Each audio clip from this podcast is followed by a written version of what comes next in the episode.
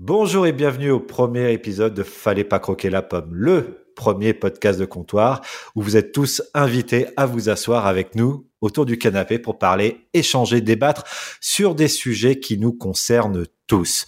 Alors je me présente, je m'appelle Mehdi et j'ai autour de moi pour m'accompagner une bande de potes et on va commencer tout de suite par les présentations tout simplement et je vais commencer par Yann. Yann, comment vas-tu? Eh ben écoute, ça va très bien. J'allais dire, je suis ravi d'être là avec vous. Bah, on est ravi de t'avoir, bien sûr.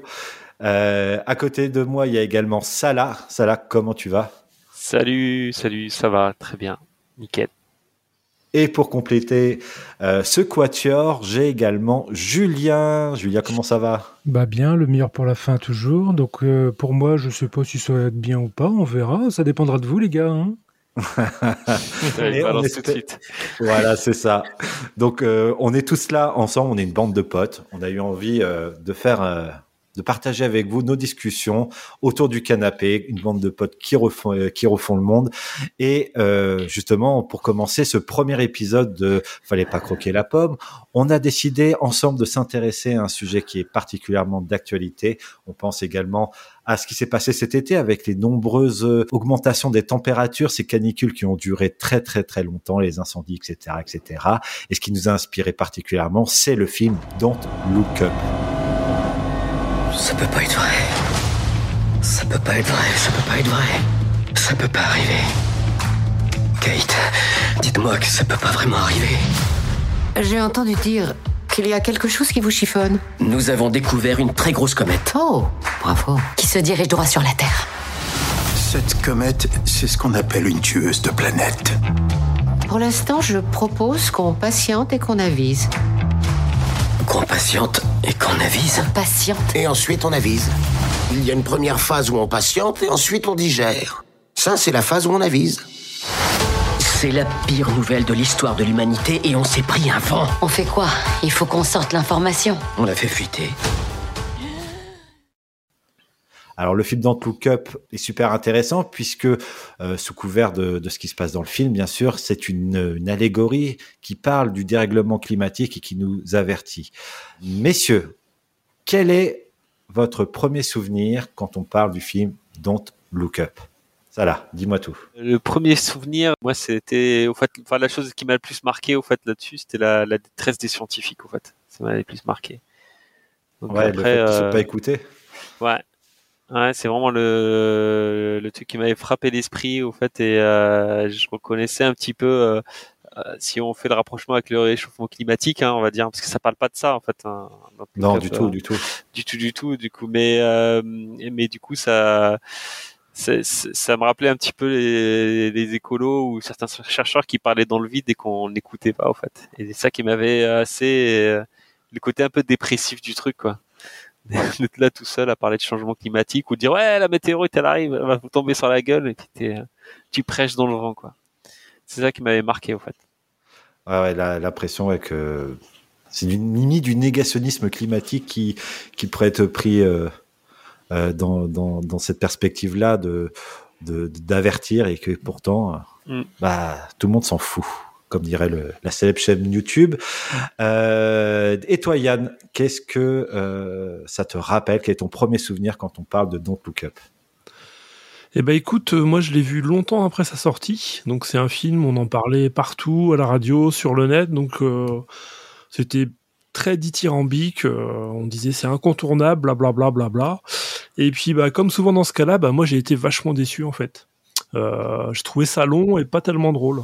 Donc euh, là, je parle vraiment du film. Après, les, les aspects euh, euh, climatiques, tout ça, évidemment, sont traités enfin en métaphore. Mais euh, voilà, globalement sur le film, moi j'ai été déçu. Ok. Et toi, Julien, quel est euh, ton premier souvenir quand on parle de Don't Look Up? Alors moi, je, fais juste une aparté. Euh, par rapport à Yann, en fait, moi, je, suis tombé sur le film euh, avant qu'on en parle. Je, pense le jour même. J'ai eu une news comme quoi il y avait un nouveau film avec euh, DiCaprio qui parlait d'un une petite comédie. Donc j'ai regardé, j'étais agréablement surpris. Après, il n'y avait pas tout le tintouin qu'on a pu avoir par la suite. Et donc moi, je l'ai vu deux fois. Je l'avais vu une première fois euh, à sa sortie. Mon premier souvenir quand je l'ai vu la première fois, ce qui m'a vraiment marqué en tout cas, c'est, euh, alors c'est pas vraiment un spoil, hein, mais euh, c'est lorsque DiCaprio et euh, Jennifer Lawrence annoncent dans le bureau de la présidente euh, qu'il y a 100% de chances que la, la, la météorite nous tombe sur la gueule. Ça va peut-être être bipé, mais c'est pas grave. Et à partir de là, il y a la présidente et tous ses, ses comparses à côté qui font non, vous êtes sûr, vous êtes sûr, euh, il n'y a pas moyen de ah si c'est 99,9%. Ah bah oui, donc c'est pas 100%, donc on peut dire 70. Ah bah non, aux gens on peut pas leur dire qu'ils sont sûrs de mourir. Ah bah non, on va leur dire 70. Ouais, la on va dire que comptoir, potentiellement, quoi. voilà, la négociation affreuse. Et là, ça fait sourire un peu jaune. Donc là, ça c'est le, premier euh, souvenir que j'ai de la première euh, lecture que j'ai vue du film. Et pour préparer un petit peu cette euh, cette conf là qu'on fait ensemble, je l'ai regardé une deuxième fois et du coup, je me suis attaché un peu plus à des petits détails. Et très rapidement, c'est le truc qui m'a peut-être le plus marqué tout de suite. C'est dans les premières minutes. C'est euh, lorsque les deux scientifiques trouvent le- le- le- l'arrivée finale de la comète sur la Terre et qu'ils en discutent avec d'autres scientifiques. C'est que là, quand les autres scientifiques tout de suite se rendent compte de ce qui se passe, le film fait un blanc et on voit la, la tête des, gars et des filles euh, qui regardent les résultats. Et là, tu vois qu'il y a une sidération tout de suite. Et là, c'est typiquement le, le delta que, que comment ça s'appelle Salah disait tout à l'heure entre ceux qui savent, ceux qui savent pas. D'un côté, il y a la sidération, de l'autre côté, bah, il y a toute la foire qu'on peut avoir aujourd'hui sur, sur les sujets qui nous intéressent. Ouais, ouais, ouais. C'est vrai que ce film il a été particulièrement marquant euh, pour moi puisque euh, bah, j'avais euh, j'ai plutôt mal vécu la période du Covid avec un, une forme de, colère vis-à-vis de ce qui s'est passé du du du comportement humain, on va dire dans, dans ce cadre-là. Et là, face à quelque chose de de clairement évident, il y a toujours euh, ce qui m'a marqué, c'est ce besoin de profit, ce besoin d'intérêt personnel qui euh, qui euh, bah, qui sont qui sont d'actualité avec ce qui se passe aujourd'hui euh, au niveau climatique sur Terre et et pour moi ça ça a été une forme de d'angoisse finalement à, à voir ce film parce que euh, d'une certaine façon ça ça révèle la, ce qui se passe actuellement dans notre société et ça c'est c'est assez flippant. On a un peu parlé du film. En gros, en deux mots, euh, qu'est-ce que raconte ce film? Qu'est-ce qui se passe? Eh, je levais la main, moi. Ah, t'as levé la main. voit. Ouais, j'ai levé la main. Je voulais rajouter oui. au fait le côté angoisse et euh, effectivement c'est c'est c'est juste le, le, le petit truc que je voulais rajouter, c'est que moi c'était pas lié forcément au Covid, mais au fait ce film m'a aussi un peu déprimé. Ouais. Dans le sens, il m'a replongé, euh, euh, il m'a replongé un peu en, euh, replongé un peu en arrière. Ça, ça m'a rappelé un petit peu. Chez, moi, j'ai fait partie de ceux qui avaient lu euh, Pablo Servigne. En fait, je sais pas si vous, vous connaissez. Et Ah, tu euh, peux expliquer à ceux qui, comment qui nous Ouais, écoutent, bah. qui connaissent pas forcément. Ouais, ils vont googliser quand même. Hein. Euh, non. non, mais voilà, ça s'appelle comment comment tout euh, tout peut s'effondrer au fait, et ça ne parle pas que d'effondrement euh, climatique. Hein, et systémique à, plein de niveaux. En fait, en gros, il y a plein de choses qui peuvent s'effondrer. Et du coup, euh, et la partie climat aussi bien sûr. Et et, euh, au fait, ça- m'a pas mal déprimé parce que c'est euh, c'est le côté un peu tu sais et personne tout le monde un peu s'en fout et c'est ça qui m'a en fait qui m'a vachement euh, perturbé ça m'a remis un peu en arrière parce que pendant une période en fait j'ai j'ai eu un petit délire où j'étais là ouais les gars il y a un truc quand même qui va nous tomber sur la gueule euh, tu sais je venais de lire le livre donc du coup en fait j'étais vachement euh, Imprégné du truc. ouais, imprégné du truc et euh, vachement pris par ce, ce truc là sachant qu'en fait ce livre m'a mis un coup sur la tête hein, parce que euh, réalité c'est que pendant pendant plusieurs semaines voire un mois au fait euh, là ça m'a frappé en pleine tronche quoi. Donc j'ai vraiment le ouais c'était assez déprimant quoi. Donc du coup après au fait passer cette période là on est passé à autre chose hein, bien sûr. Mais euh, mais du coup, en fait, ça m'a, ça m'a remis, au fait, euh, c'est j'ai eu vachement de mal à revoir le film finalement. Ah ouais. C'est ça, ça me remettait un peu en colère en fait par rapport à ça. Donc, euh, du coup, euh, du coup, j'ai évité. Mais euh, ouais, ouais, pour ceux qui sont, euh, qui sont assez alertes là-dessus, en fait, euh, je sais pas, je pense pas être le seul à avoir ressenti ça, mais moi, ça m'a mis un peu, ça m'a un peu énervé. Voilà, je partage ce sentiment-là. Ouais, bah tu vois, je vais rebondir un petit peu, euh, faire une nouvelle digression, mais euh, moi avec le Covid, ce qui m'a, c'est vraiment l'humain qui m'a qui m'a affecté. Alors je vais pas parler euh, des croyances de chacun euh, que, le, que le, vaccin, par exemple, pouvait sauver les gens, et les, les pro-vax, les anti-vax. J'ai pas envie d'entrer dans ce débat-là, c'est des choses qui, qui, appartiennent à chacun. Moi, ce qui m'a plus perturbé, c'est de voir à quel point l'intérêt personnel est euh, prévaut en fait. C'est le truc qui m'a plus choqué. Il y a eu le avec ce Covid, c'est les gens qui se battaient pour avoir du PQ, des montagnes de PQ. Et je me dis qu'aujourd'hui, euh, si on arrive dans un, dans, un, dans un cas de subsistance autrement plus important que des rouleaux de PQ, je me dis, mais où est-ce que va l'humanité? Tu vois, c'est le, le truc qui m'a angoissé. Je me suis dit, mais comment on va pouvoir réagir collectivement face à une menace? Alors, on dit qu'on peut s'unifier euh, l'ennemi de, euh, de, mon, de mon ennemi et mon allié. Est-ce qu'on va s'unir ensemble pour pouvoir aller faire quelque chose?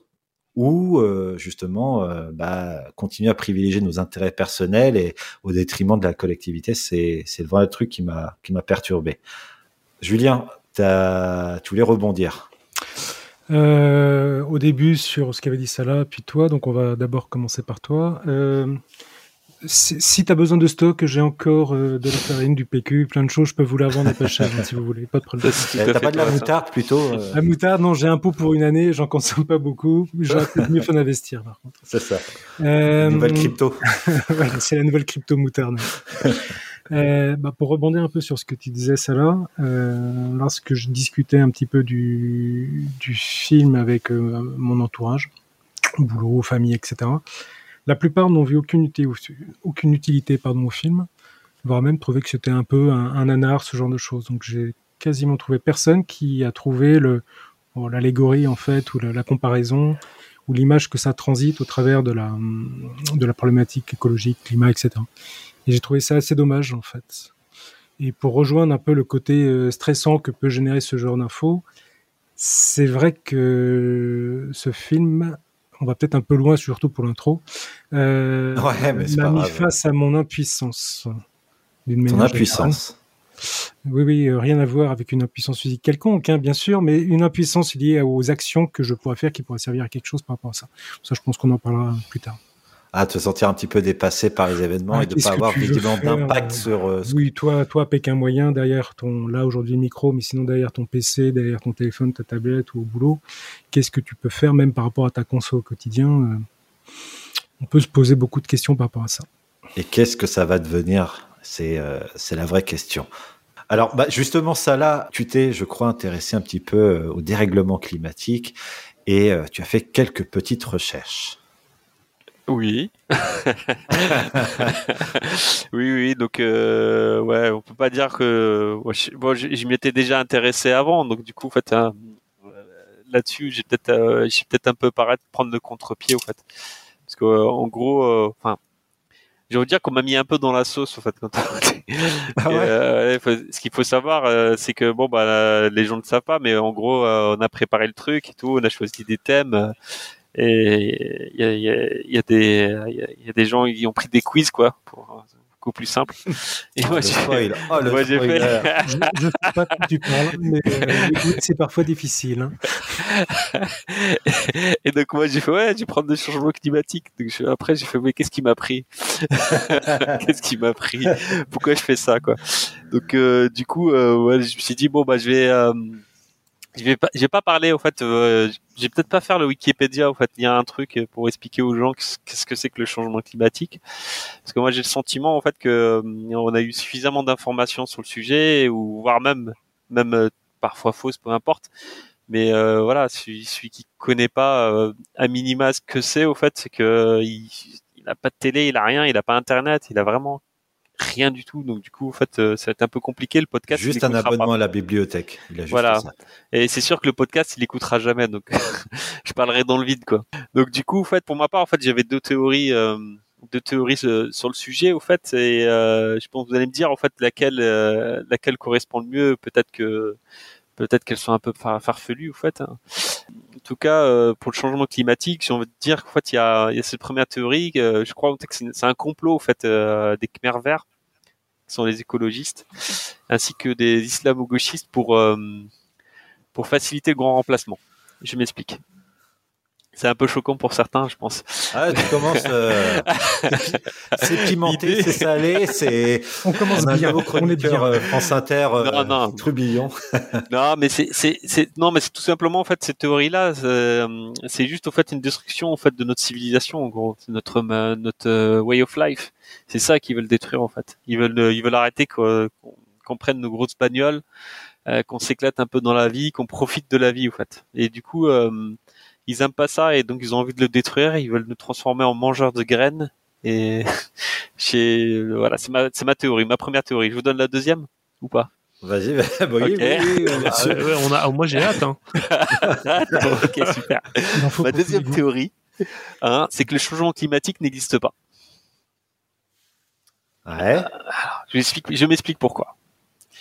Euh, parce que depuis, au fait, depuis tous les, euh, tu sais, leurs réunions là, ils se réunissent tous, ils blablatent. Euh, ils La ça COP comment 21. les Ouais, COP 20, 19, euh, 16, 40 000. Euh, ils arrêtent pas de blablater, au fait, et ils nous parlent tout le temps d'urgence, au fait. Et moi, j'ai le sentiment, en fait, autant que, bah, je pense que vous avez le même aussi, qu'il n'y a pas vraiment d'urgence dans cette histoire-là, en fait. Enfin, je sais pas, euh, je sais pas pour vous, en fait, en, en gros, euh, moi, euh, moi, quand il y a une urgence, j'y vais pas, tu sais, j'y vais pas en flânant, quoi. Je suis pas en train de traînasser. Euh, tu vois, c'est un, c'est un peu compliqué, quoi. Donc, Ouais, t'es au prêt, quoi. T'es au taquet, quoi. ouais, je suis au taquet. Moi, je vois les gens. Euh, Ce que tu veux dire, c'est que comme a priori ils font pas grand chose, c'est que c'est du pipeau, quoi. C'est qu'ils ont. Ouais, C'est exactement ça. C'est qu'au fait, euh, c'est c'est pour ça en fait que ma deuxième théorie sur laquelle au fait ça n'existe pas, c'est que c'est comme euh, je ne vois pas les actions, c'est qu'en gros en fait nos nos dirigeants en fait euh, nos super dirigeants en fait euh, bah en fait en gros qui sont au courant de tout, bah ils savent que c'est une connerie quoi. Alors, est-ce euh, que le, du coup- tu, tu parlais du changement climatique, du réchauffement climatique, tu parlais de, de quel élément? Du dérèglement aussi. changement climatique Alors, le changement de climatique, euh, dans la partie des, des climato-sceptiques avec, sur l'intervention humaine, il y a plusieurs scientifiques qui, euh, qui expliquent Ouais. justement que le changement climatique est tout à fait normal. L'humanité euh, connaît des, des périodes de, de glaciation et d'autres euh, de réchauffement en fonction de la position de la planète sur son axe, qui est plus ou moins proche du Soleil et qui euh, favorise ou pas, et qu'on est peut-être dans une période. Alors, je crois que c'est les cycles de Milen- Milenkovic. Je crois que c'est, ça. Et c'est tous les 20, 41 000 et 100 000 ans. Euh, l'excentricité, donc la, position, l'inclinaison de la Terre est euh, plus ou moins éloignée de la Terre, ce qui permet des périodes soit de rafraîchissement, rafraîchissement climatique, ou justement de, de réchauffement climatique. Donc, pour certains, l'influence de l'activité humaine n'est pas, euh, Alors, je bah, te n'est- rejoins. n'a pas Qui a d'impact majoritairement. Ouais, euh, Mehdi, je te rejoins sur de, du coup, comme il a fallu préparer un petit peu comme cette, cette émission. hein. Ouais. Euh, effectivement, j'ai trouvé pas mal de docs euh, au laboratoire des sciences du climat et de l'environnement ou d'autres choses un peu comme ça, où tu, il t'explique en fait le, cycle climatique. Où je vais parler moi plutôt quand je regarde les, graphes que j'ai pu voir, surtout sur on va dire à peu près les 100 000 ans. Tous les 100 000 ans, tu as des, des grands pics de montée de chaleur. Grands pics de montée de chaleur, attention. hein on parle, on passe de moins 8 degrés à plus de degrés, donc euh, voilà, c'est pas non plus 40 degrés d'un coup qui, qui a en Ouais, mais l'énergie qu'il faut pour passer à cette température. Oui, euh, voilà, c'est- c'est mais pic, ça fait un euh, plus un 10 en moyenne, c'est quand même balèze. ouais. Et donc là, on passe sur du 100 000 ans à autre, on a un grand pic, une grande scie vers la température, on passe à 2, puis après, tac, tac, tac, en scie, on descend, on descend, on descend sur 100 000 ans jusqu'à descendre à moins 8. Et puis après, hop, c'est reparti. Effectivement, dans ce qu'on peut voir des graphes, euh, on a ce- cet effet de changement, on va dire changement climatique naturel qui arrive. Après, ce qui semble, j'ai aucune certitude, mais ce qui semble se détacher, c'est que euh, le changement climatique et entre autres le réchauffement, cette partie réchauffement sur les dernières euh, grosses décennies dues à l'action humaine accélérerait, voire euh, bousculerait un petit peu la zone tempérée dans laquelle on devrait être, etc., etc. Eh, par contre, là, on est en train de virer en congrès du GIEC. Hein. Eh, juste pour rebondir sur ce que dit Julien, quand il parle de ces courbes et de ces montées, ces descentes crescendo, euh, le, le sujet, quand on parle du GIEC et, et le, le grand message, le grand cheval de bataille, ça reste euh, la diminution du CO2. mais ce qu'ils ont remarqué dans les cycles, ce qu'on parle là euh, sur des périodes qui font, euh, comme je vous disais, 100 000 ans, 41 000 et, et, et 20 000, c'est que la, production de CO2, la présence de CO2 était, a été analysée et correspond à ces cycles-là en fonction de la période. Quand c'est un pic de température, il y a un pic de CO2. Quand il y a une chute, le, le CO2 chute. Donc il y a finalement un lien de cause à effet. Mais ce qu'on ce ne dit pas, enfin ce qu'on voit pas euh, dans, dans accessible, c'est que les productions de CO2 ont été multipliées en l'espace de 50-60 ans, mais de manière exponentielle à faire péter tous les plafonds. C'est pas la courbe normale. Donc on a une influence humaine sur le CO2, mais est-ce que le CO2 est la cause de tous les maux qu'on connaît au niveau climatique, et encore, on dit les mots, c'est par rapport à la température pour nous qui nous impacte. Mais est-ce que le CO2 est la solution, le cheval de bataille euh, à avoir pour pouvoir s'en sortir, ou est-ce que c'est autre chose? Et ça, euh, la réponse est... Dans une prochaine émission. voilà, la réponse est ailleurs, la vérité est ailleurs, comme diraient euh, nos amis, nos amis d'X-Files. Il y a... ah non, je me suis trompé de clic, mais c'est pas grave. juste, maintenant que vous avez niqué tout le truc et je vais passer pour un gros complotiste. tu sais, il y a un déroulé. Tu sais. il y a une espèce de déroulé où je me rattrape un petit peu, tu vois, mais là vous avez coupé bien le truc. Comme ça, il les deux phrases qui passent avant, il faut Waouh, oh, le mec il est chaud quand même. il dit n'importe quoi. Bah, bref. Non, non, mais continue au contraire sur ton. Ah, mais vous l'avez bien coupé. Non, non. c'est un peu le but du jeu. C'est un podcast indépendant de comptoir et on laisse. Euh, pas ah là là là là, je peux même pas, je peux même pas dérouler. Mais c'est pas grave, c'est pas bien grave, c'est pas, grave. J'ai perdu tout le fil, mais euh, bon. Euh, comment je disais, donc il y avait ces deux théories là mais qui sont complètement farfelues. Mais je pense qu'en fait la réalité elle est un peu ailleurs, hein. euh, parce qu'en fait j'ai commencé à regarder des des, des vieilles vidéos qui sont super intéressantes. Euh, tu passeras les liens, j'espère. Du coup, en fait, lien dans la description. Euh, ouais, lien dans la description. Euh, j'avais retrouvé une vidéo en fait d'un du Parlement luxembourgeois. En fait, où il y a un militant bien chevelu là.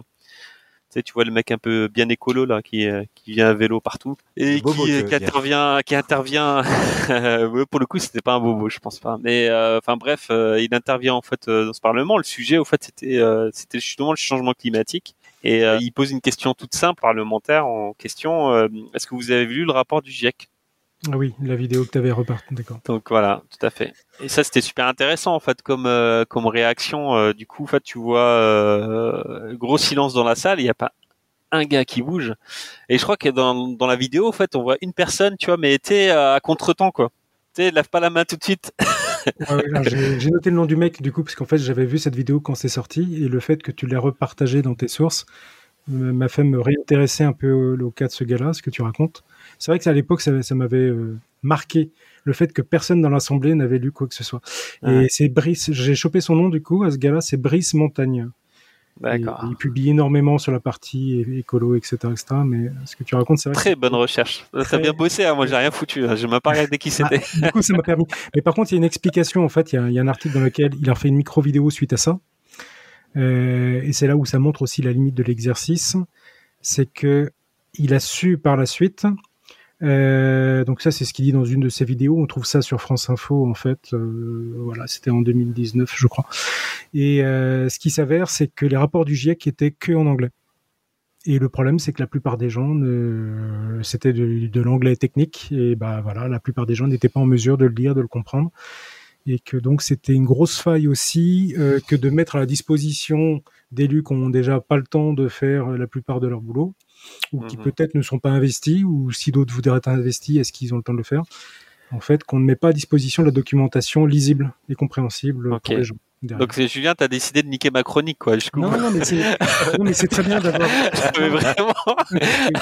en même temps, c'est vachement intéressant ce que tu dis, Julien. Hein. C'est vrai que c'est pas le genre de truc qu'on sait ou qu'on va diffuser sur les médias qu'on écoute, quoi. C'est un truc là, t'as cherché et tu nous expliques ça. franchement, ouais, c'est vachement bien, quoi. Et à l'époque, j'avais pas fait l'exercice de, je m'étais contenté de la vidéo là où le mec il râlait. J'ai trouvé ça inadmissible, lamentable. J'ai dit, vous êtes payé à quoi foutre, les gars? Bah, comme, comme la plupart du, comme ce qu'on fait quand on consomme, en fait.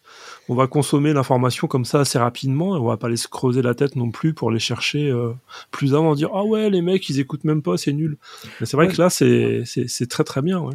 Très bon travail des journalistes. Mais ça montre Ouais, quand même ça, avec très ta bon vidéo, travail de journaliste. avec ta- ta référence là, ça là, ça montre quand même une chose, c'est que même si les mecs n'étaient pas en mesure de le lire, ils ont quand même été à la réunion. Il y avait 32 pages, hein, je crois, de mémoire dans le truc, sans avoir demandé à quelqu'un de faire traduire le truc. C'est-à-dire que les mecs, ils ont un pouvoir décisionnel monstrueux. Ils vont sur un truc, on sait bien que c'est Tochi depuis quelques années. Ils vont se présenter à des mecs qui ont travaillé leur dossier, et puis ils y vont sans avoir rien lu, sans avoir fait une traduction par quelqu'un. Il ne faut pas me dire que dans, dans tout le truc du gouvernement, il n'y a pas un secrétaire ou un spécialiste qui est pas capable de faire une traduction de 32 pages. Quoi. C'est exactement ça, en fait. C'est une excuse, mais tout à fait relative, hein, parce qu'ils ont les moyens, en fait, de faire traduire. Et ils ont, en fait, aussi, euh, c'est- pas une réunion qui est organisée du jour au lendemain, j'imagine. C'est pas quelque chose qui est prévu de longue date. Euh, les docs, ils les avaient depuis peut-être un petit moment. Euh, ça se trouve, euh, ouais, tu, tu me diras, Julien, parce que tu as, poussé l'investigation, peut-être un numéro d'un député ou un truc comme ça, tu peux l'appeler. Mais, euh, mais du coup, euh, ça se trouve, ils ont les, les choses bien en amont, en fait, même si c'était en anglais. Euh, je trouve que c'est et que c'est que 32 pages. C'est pas le truc le plus fou. Mais oh, bon, ok, on va leur trouver une excuse sur ce coup. Ouais, mais il y a, aussi une autre excuse et qui est valable pour nous. Enfin, et d'ailleurs, on voit, on voit dans le film. Euh, c'est-à-dire qu'au début du film, quand euh, Leonardo DiCaprio euh, annonce qu'il y a une comète et qu'il passe la première fois à la télé, ou qu'il explique à la présidente, il va utiliser du langage assez technique, enfin du charabia technique. Et si tu veux, si tu veux toucher quelqu'un quand tu communiques avec, surtout pour des sujets aussi sérieux et importants et vitaux, il va falloir que tu touches ses émotions. Et si tu parles un charabia technique, c'est comme lire la notice d'un micro-ondes ou quoi, tu comprends que dalle. Euh, L'idée, c'est euh, peut-être que dans la communication euh, de ces rapports, la communication de ce qui va se passer, rendre ça plus accessible et répondre au code de, la communication actuelle, faire quelque chose qui pourrait permettre aux gens d'être plus concernés, ne serait-ce que regardons la différence entre nous et nos enfants. Nos enfants sont vachement plus éduqués. Il y a peut-être un véritable euh, effort à faire en termes d'éducation. Je vais rebondir là-dessus. Hein. Je levais la main, mais euh, je, suis Ouais, le seul bon, je, suis- je suis le seul bon élève ici. À chaque fois, je lève la main. Là, effectivement, il faudrait faire euh, simplifier tout ce que tu veux. Euh, mais après, voilà, j'ai une autre vidéo. C'est ça qui est intéressant aussi. C'est euh, de Cédric Villani. Cette fois-ci, je sais pas si vous connaissez un, un- un homme Bah, politique. Nos euh, auditeurs ne connaissent pas forcément, donc tu peux. Voilà, je vais vous dire, bah, je vais vous dire qui c'est au fait. C'est euh, c'est un gars euh, génial au fait. C'est un génie. Hein, C'est c'est tout simplement un génie. Député LREM. ça qui est bon. Euh, qui a démissionné au fait, qui a arrêté avec eux hein, parce qu'il s'est peut-être aperçu que euh, ça n'aboutissait pas à grand chose. Euh, je fais de la politique là. Euh, donc du coup, au fait, le euh, donc le gars, au fait, il parlait justement, c'est dans cette fameuse vidéo, en fait, il parlait du, du rapport du GIEC justement, mais c'était en 2021 la vidéo. Je sais pas si Julien a fait des recherches dessus, mais il parle de des parce que ouais, si tu veux casser, casse maintenant quoi. Après on a donc, donc du coup il parle de la Je vidéo, en couper fait, le, et- le micro de Julien, comme ça tu seras tranquille. ah ouais, ok super. Et euh, du coup, euh, du coup, il parle de cinq pages en fait euh, qui sont dédiées pour les décideurs. Justement, il se plaint encore une fois. On passe de 32 à 5 pages. Et toi, tu disais tout à l'heure, il faudrait quelque chose de plus simplifié, euh, peut-être du coloriage en fait pour les députés. Tu sais, une, petite- une petite BD, tu vois, deux ou trois images, euh, une chose comme ça pour leur expliquer ce que c'est. En fait, euh, ça, ça pourrait peut-être les aider, quoi. Mais euh, enfin, quelque part, en fait, on peut pas leur trouver d'excuses. Les politiques. Mm. Pour moi, en fait, euh, c'est ton boulot de lire des trucs chiants. C'est pour Ouais, moi que je le fasse pas. C'est ton taf. Je, je t'ai élu, en fait, parce que parce que moi, j'ai pas le temps. Je, je, je fais autre chose. Je suis ok Alors, si et je moi, je rien, dis- mais Je parlais pas pour les députés, moi je parlais pour la population plus générale. ah, oui, tu parlais, ouais. Mais ouais, euh, là, euh, ouais, effectivement, t'as peut-être digressé pour le coup. T'as parlé de la population. J'ai j'ai en fait. sur le sur le film en fait, c'est ce Ouais. qui se passait. Ok, ok. mais oui, oui, c'est pas Mais, la population, euh, c'est leur job, bien sûr, aux députés. Il y a, il y a Julien qui lève la main. On va le laisser parler parce que ça, ça te démange. Je sens qu'il en peut plus là. Il a envie d'intervenir. Il a fait une enquête. C'est juste avant que vous partiez trop loin et que vous qu'on qu'on ait perdu de vue euh, Cédric Villani. Moi, je l'ai découvert quand il est passé sur la chaîne Thinkerview il y a quelques années. Donc un petit peu avant qu'il soit euh, Dans la politique. propose en tant que, que politicien, etc. Bon, très très grand mathématicien. Il a eu un prix pour ça. Euh, Quelqu'un perché. Je le connaissais pas et la première fois que je écouté, ça faisait perché d'une manière générale. Mais comme euh, tout vraiment scientifique, euh, là, donc là entre autres mathématiciens, c'est super intéressant d'écouter des gens comme ça, des gens qui sont experts dans leur domaine et vraiment qui ont une vue différente de la nôtre. Quel que soit le domaine sur lequel ils vont travailler, ils seront de toute façon dans une analyse et une approche différente. Non, mais je suis d'accord, hein, mais il faut qu'ils restent sur les maths. Hein. Euh, Ah, après, bon. Mais, euh, reste sur les maths. Il est bon là-dedans. Reste dans les maths, fran- frangin. Bouge pas, quoi. c'est bon, je, Reste je là-dedans. rebaisse la main. Non, bah en fait non, c'est mon c'est c'est mon point de vue. Hein, donc, euh, mais du coup très sympathique euh, au demeurant comme garçon. Hein, je cherche pas la polémique. Je veux pas que Twitter s'enflamme après derrière avec euh, t'as touché à Villani. mais bon, je pense pas que ça va s'enflammer pour euh, pour le peu d'auditeurs qu'on va avoir au début. Donc, oh, y non, tranquille. On va avoir plein. On va en Euh, plein. mais euh, en fait, c'est le problème, c'est le niveau des élites aujourd'hui qui décident. Ils ont, ils ont, ils ont pas le temps de faire leur bou- boulot. Je sais pas. Il y a un truc qui va pas. Et euh, c'est juste que tu vois, ils le, ils le prennent plus. En fait, ils lisent plus les. De toute façon, en général, de toute façon, c'est même, même les, euh, qu'on appelle ça, même les étudiants, des fois, bah, ils lisent pas quoi. J'ai déjà rencontré euh, euh, des gens de Sciences Po qui me parlaient de Marx, qui avaient jamais lu euh, le Capital quoi. Ouais. Tu vois, tu sais, et, on m'a dit, et quand je lui demande, mais il me dit, ouais, non, non, on a lu un extrait, en fait, on a eu le droit à un extrait, euh, et puis un résumé de notre prof, je sais pas quoi. Je fais, bah, ok, t'as Sciences Po, c'est cool. Bravo, en fait. Tu ne lis pas l'œuvre complète. Enfin, tu devrais même, tu devrais lire, lire au moins ce livre-là avant de commencer à te parler de Marx, quoi. Sinon, on me parle pas, on me cause pas, quoi. Donc, euh, du coup, euh, Mais c'est un peu l'image de notre société, si tu veux. euh, Aujourd'hui, c'est tweet, buzz, clash. euh, Mm. C'est saisir une phrase hors de contexte. C'est c'est c'est beaucoup de, de biais de négativité. Souvent aussi, c'est beaucoup Mm. parler du négatif. euh, raconter des choses positives, ça fait chier, ça fait pas d'audimat. Et, euh, et on a toute l'information qui est euh, bah, qui est disponible en un clic. Euh, euh, moi, je regarde les gamins maintenant, ils savent plus euh, chercher dans un dictionnaire. Alors, c'est pas de leur faute. C'est juste que notre Mm. monde a évolué et qu'on doit évoluer avec notre temps. Mais je regarde même des élèves de quatrième qui ont des bonnes notes, plus, qui sont plus capables de poser une addition, une soustraction. On a simplifié les choses, on a simplifié l'information, on, on est, on est, on est assisté pour tout. On a euh, les gens ne lisent plus les, les, les, les manuels quand ils reçoivent un objet. euh, ils, ils cherchent, euh, ils, ils appellent un- une assistance. Ils font que ça. C'est euh, une forme d'assistanat. Il faut que ça arrive tout cuit. C'est le l'immédiateté, c'est la disponibilité, c'est tout tout de suite maintenant sans effort et et, euh, et ça, ça demande de l'effort et de l'effort intellectuel et de l'éducation, je dirais. bah, j'ai levé la main en premier, donc je vais répondre ou tu veux Ah, que bien tu peux joué. parler, Yann? Ah, ah, ah, Non, non. Moi, c'était juste pour dire une connerie. C'est parce que Mehdi parlait de manuel et je pensais, est-ce que tu faisais rapport au manuel du micro-ondes de tout à l'heure? Ouais, ouais, exactement. Bah, eh, tu sais qu'ils ont été obligés, dans les manuels de micro-ondes, de préciser euh, qu'il ne fallait pas mettre euh, d'animaux pour les faire sécher, de chats.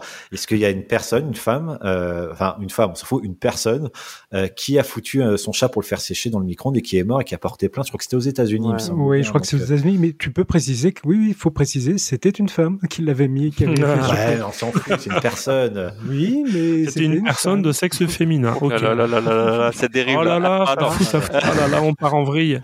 Ah là Euh, là. je vais juste rebondir Je là-dessus. hein. laisser dire ça. Ouais. Eh, je, peux, je vais rebondir, je vais rebondir juste que ce que tu viens de dire. En fait, euh, je suis pas totalement d'accord. Vas-y. C'est que euh, je pense qu'on a toujours été cons. On a le droit de dire des gros mots au fait euh, au podcast ou pas? Euh, je mettrais peut-être une, une trompette à la bip. place ou quelque chose. Ouais. Ouais. Ah, on n'a pas le droit en fait. Ok. Si, si, on a le droit. Si, si, il n'y a pas de problème. Ah ouais, ouais. Bah, au Faut fait, non, non, je pense que, je, je pense que ce raisonnement, en fait, de dire, en fait, des choses sont simplifiées pour les jeunes et que maintenant tout est accessible, que machin et tout, ce qui expliquerait que là, là, là, régression. Euh, je pense que, hum, euh, je pense que tu vois, en fait, c'est, j'ai du mal à, j'ai du mal à appréhender, au fait, cet argument-là, au fait, euh, selon lequel, au fait, on est euh, plus con qu'avant, quoi que ce soit. C'est juste qu'on, je pense qu'on l'a toujours été. Je pense qu'on l'a pas- toujours été. C'est pas plus con. C'est pas genre euh, les c'était mieux avant. C'est pas du, Mm. du ce principe-là. Mais euh, ce que je disais, c'est que à l'époque, on devait faire un exposé. On se tapait la, la, bibli- la bibliothèque remplie de tout l'univers. On devait feuilleter. On devait rechercher l'information. Donc, il nous forçait par exemple un, ex- un, ex- un exercice, un effort de lecture, de compréhension. Tandis que maintenant, tu marques, euh, je pense, la préhistoire, euh, un exposé que j'avais fait euh, en CM1 et que j'avais eu un B par Madame Denise Yvonnet, je vous remercie. Mais euh, non, non, mais c'était. Euh, Merci, Denise. chercher. Maintenant, tu marques préhistoire et tu recopies Wikipédia. Hmm. T'as même une IA qui va t'écrire ton truc. Ouais, et qui pour il y a même des, des logiciels qui empêchent de, de passer au logiciel de détection de plagiat euh, pour les mémoires, etc. Enfin. Hmm. Par rapport à ce que vous êtes en train de dire tous les deux, il y a un truc qui me marque. Alors c'est peut-être parce que maintenant, euh, dépassé la quarantaine, je suis un peu en mode vieux con. Euh, Ma fille qui, qui maintenant est, est majeure, le truc c'est que euh, j'ai l'impression que voilà, là, c'est vraiment le truc de vieux con. Que les, les jeunes d'aujourd'hui, comme tout est facile, en termes de recherche, par exemple, euh, bah, tu prends le premier truc qui sort, et puis, alors que tu as vraiment une puissance de recherche à ta disposition monumentale, qu'on n'a jamais connue, nous, étant à l'école, euh, t'as pas du tout la culture d'essayer de confronter les trucs. Le premier lien qui tombe, ça doit être le bon truc, donc je prends. Je fais un petit résumé histoire de dire que j'ai pas tout à fait copié, mais on va pas chercher ailleurs que sur Wikipédia, on va pas chercher ailleurs que sur le premier truc qui arrive. Maintenant, il y a un influenceur qui a dit que c'était bien. Attends. Par exemple, ah, ça, ça sera un sujet d'émission euh, dédié, ça. Mais euh, oui, il n'y a pas d'effort. En fait, la culture de l'effort, comme tout est facile, j'ai l'impression que ça n'a pas facilité l'avancée de cette partie-là, qu'en fait. Donc, je, j'ai légèrement décalé. Euh, oui, c'est pour rebondir sur ce que vient de dire Julien. Donc moi j'ai ma fille, mon fils est majeur, ma fille euh, pas tout à fait encore. Et justement, j'ai trouvé ça bien parce que euh, au collège, ils ont fait euh, plusieurs heures de cours à passer en disant vérifiez les sources, euh, ce que vous allez trouver sur internet, méfiez-vous, il y a des trucs, c'est pas normal que ce soit écrit comme ça. Essayez de confronter et de chercher et de croiser du coup les informations. Et donc pour moi, tout n'est pas perdu et nos jeunes, justement, ne vont pas aller chercher euh, systématiquement le premier lien euh, Wikipédia. Et le, le, les, le, les enseignants font un, super travail là-dessus. Bah, tant mieux, tant mieux. Mais tu vois, ce qu'on pourrait considérer comme, euh, comme source fiable, on va prendre l'exemple du journalisme. Euh, je vais prendre l'exemple du journalisme sportif qui me vient spontanément en tête.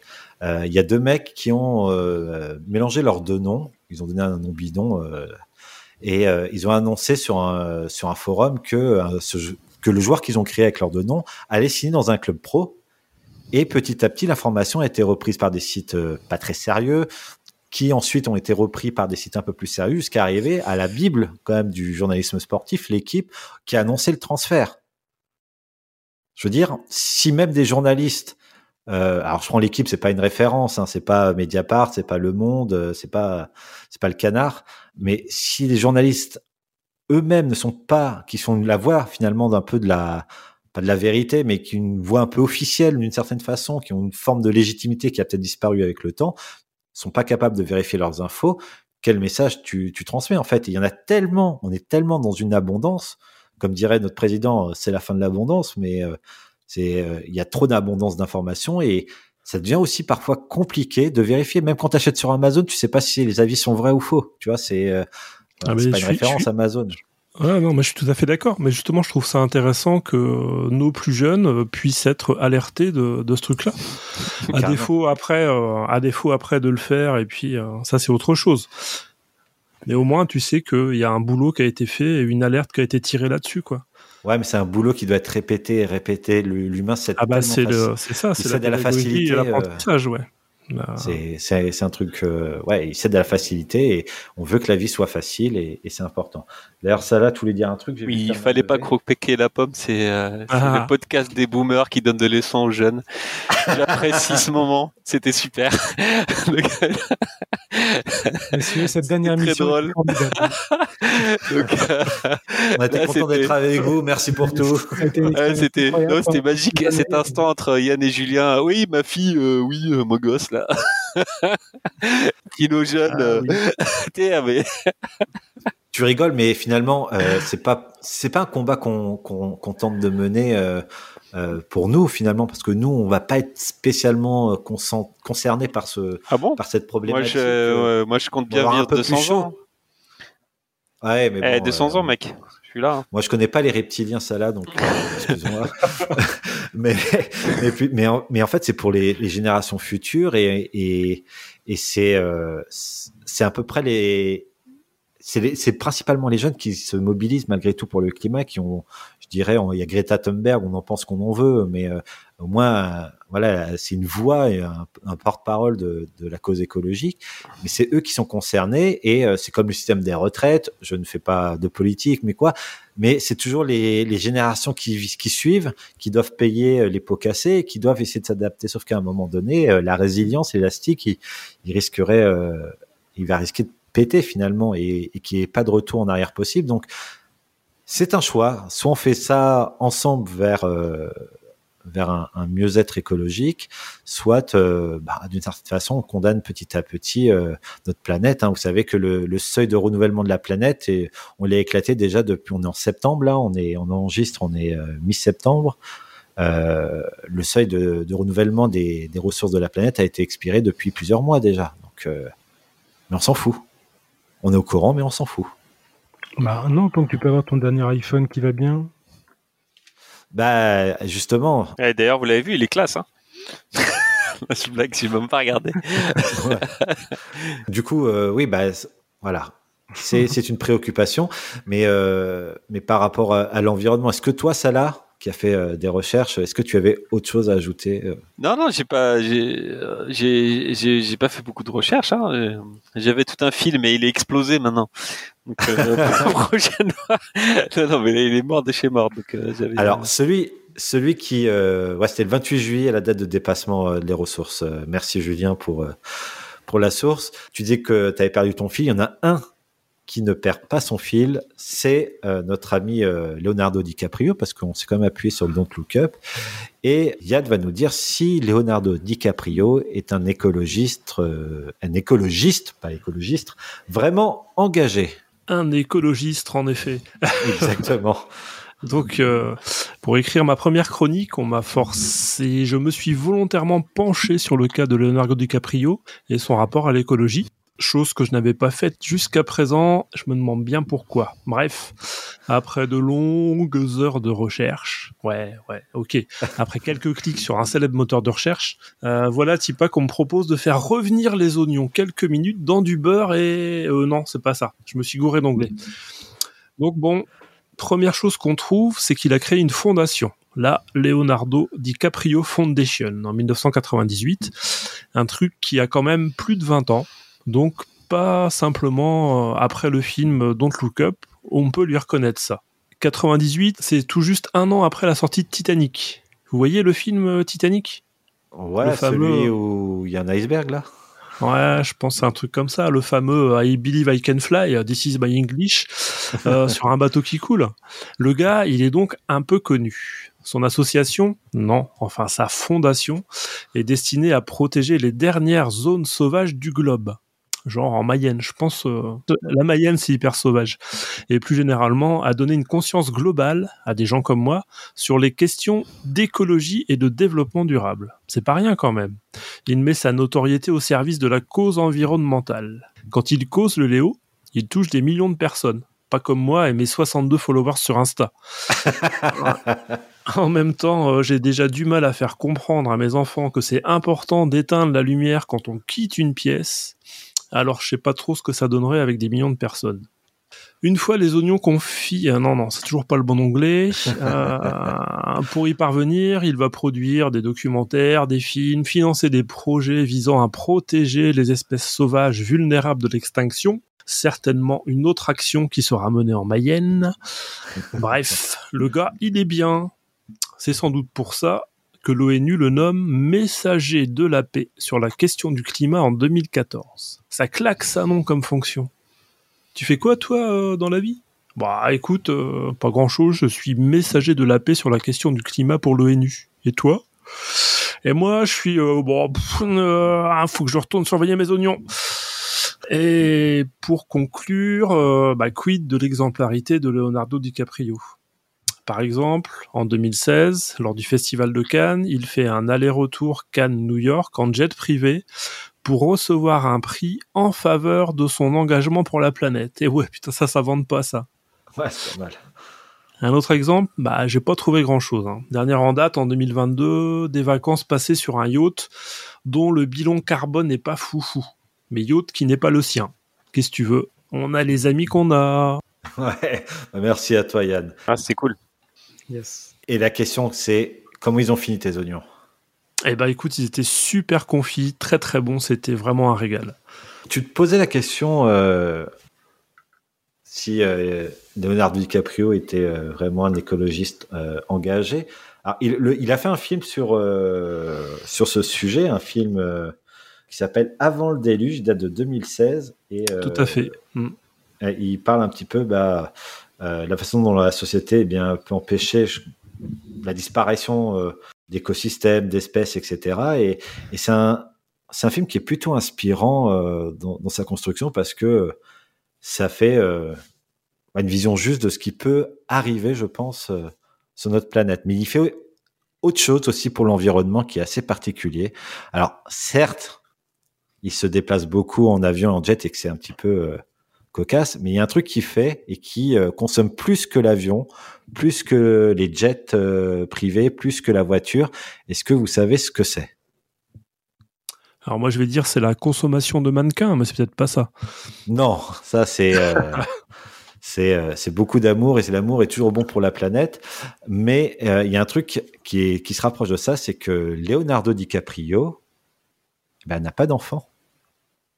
Dans le sens euh, le plus gros producteur, euh, ah, enfin l'enfant c'est le plus gros producteur de, de CO2 quoi. Ah. son- un enfant, euh, un enfant demande beaucoup de, de ressources, euh, d'éducation, euh, avec les bâtiments dans lesquels il va aller, d'alimentation, la viande, le, il faudrait etc. arrêter de faire des enfants pour être écolo? Alors, je dis pas qu'il faut, il faut arrêter de faire des enfants, mais se pose une vraie question. Aujourd'hui, on est euh, presque, je crois, 6,5 milliards de, de personnes sur Terre. En 2050, on va approcher les, les 10 milliards. C'est euh, est-ce que euh, on va pouvoir euh, subsister à, à tous nos besoins euh, primaires? Qu'est-ce que ça va, qu'est-ce que ça va impliquer en soi? Moi je, moi, je vais juste te répondre sur le. Enfin, je vais rebondir juste sur le. En fait, l'idée.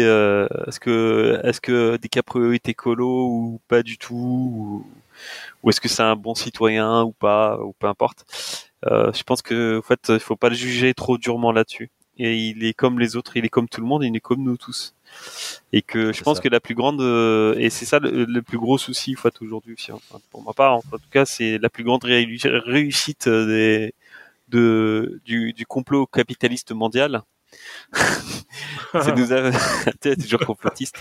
non, non, mais au fait, c'est- pas un complot, mais c'est de, c'est de, c'est le, trait de génie de nos dirigeants aussi. Hein, c'est de nous faire croire qu'au fait que c'est une responsabilité individuelle. C'est quand, c'est quand juste on triant ces poubelles, c'est bon, on sauve la planète, quoi.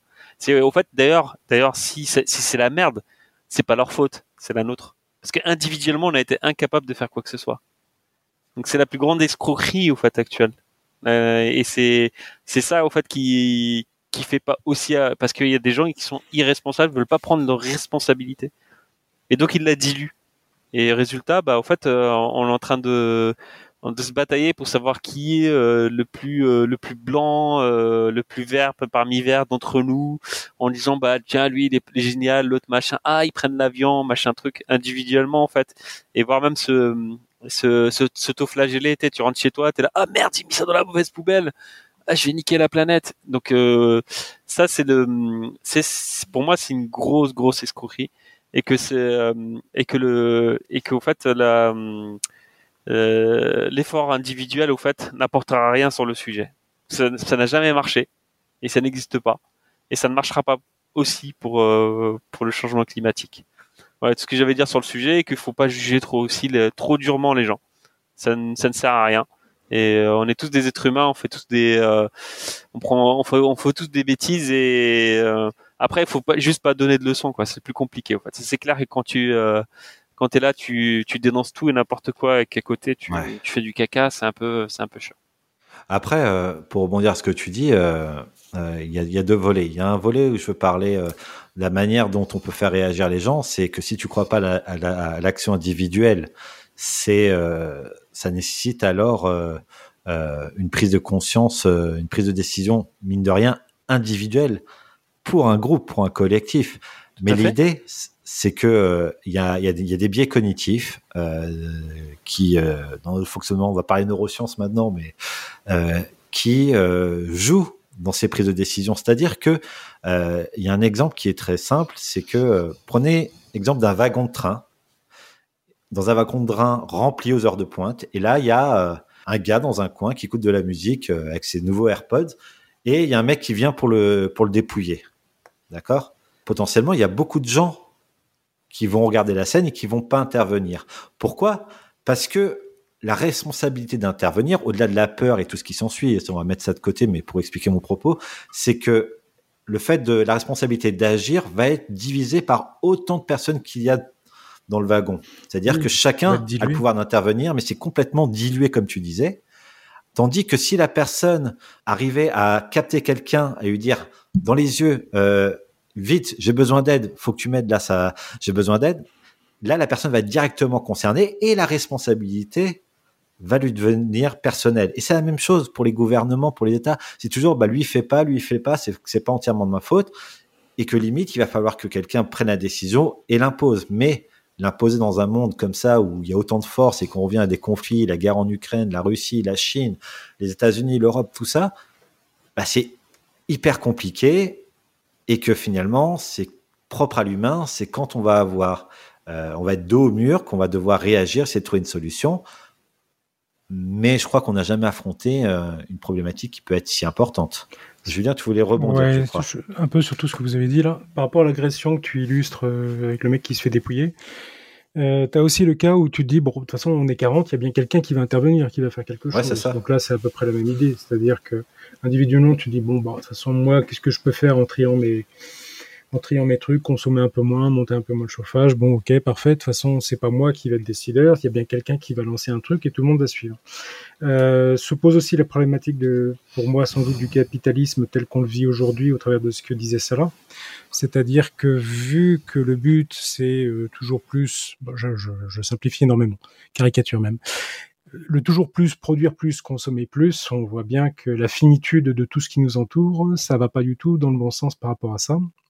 Et en ce qui nous concerne plus directement, on a réélu notre président de la République pour un deuxième mandat. Je ne pense pas que des gens qui restent 5 ans en place ou 10 ans, entourés par des gens qui ne restent pas en place, qu'on remplace euh, plus ou moins fréquemment, c'est pas avec ça qu'on va pouvoir faire quelque chose sur du long terme pour estimer des mises en œuvre d'énergie ou de nouveaux fonctionnements ou de locomotion qui vont nécessiter 30 ans, 50 ans, peut-être même aller 100 ans d'organisation, de développement euh, pour réparer tout ça. C'est avec la façon dont on fonctionne aujourd'hui, pour moi, je vois pas comment on peut le faire.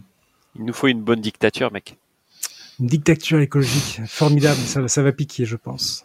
Mais même plus largement, euh, dans tout ça, c'est que finalement, le, le dérèglement climatique est causé par les grandes puissances économiques principalement, les grandes puissances de production, donc les pays euh, globalement riches, ou qui délocalisent leur production. Le truc, c'est que ce qui se passe, ça va pas pénaliser ces personnes-là qui polluent le plus, ça va pénaliser les personnes qui euh, sont moins riches. Les plus pauvres seront les principaux concernés parce que quand on leur dit euh, l'absurdité euh, qu'il faut, euh, on, en les culpabilisant. Donc c'est, il y a peut-être une communication à revoir, mais en leur disant, vous avez un vieux taco diesel, vous vous êtes des pollueurs, il faut changer pour un véhicule électrique dont on sait pas recycler les batteries, mais surtout on met à la case des véhicules qui ont déjà eu un impact écologique, qui ont déjà eu leur dose de CO2 émis pour des nouveaux, des nouveaux véhicules les anciens, on va les mettre à la casse alors qu'ils sont tout à fait fonctionnels.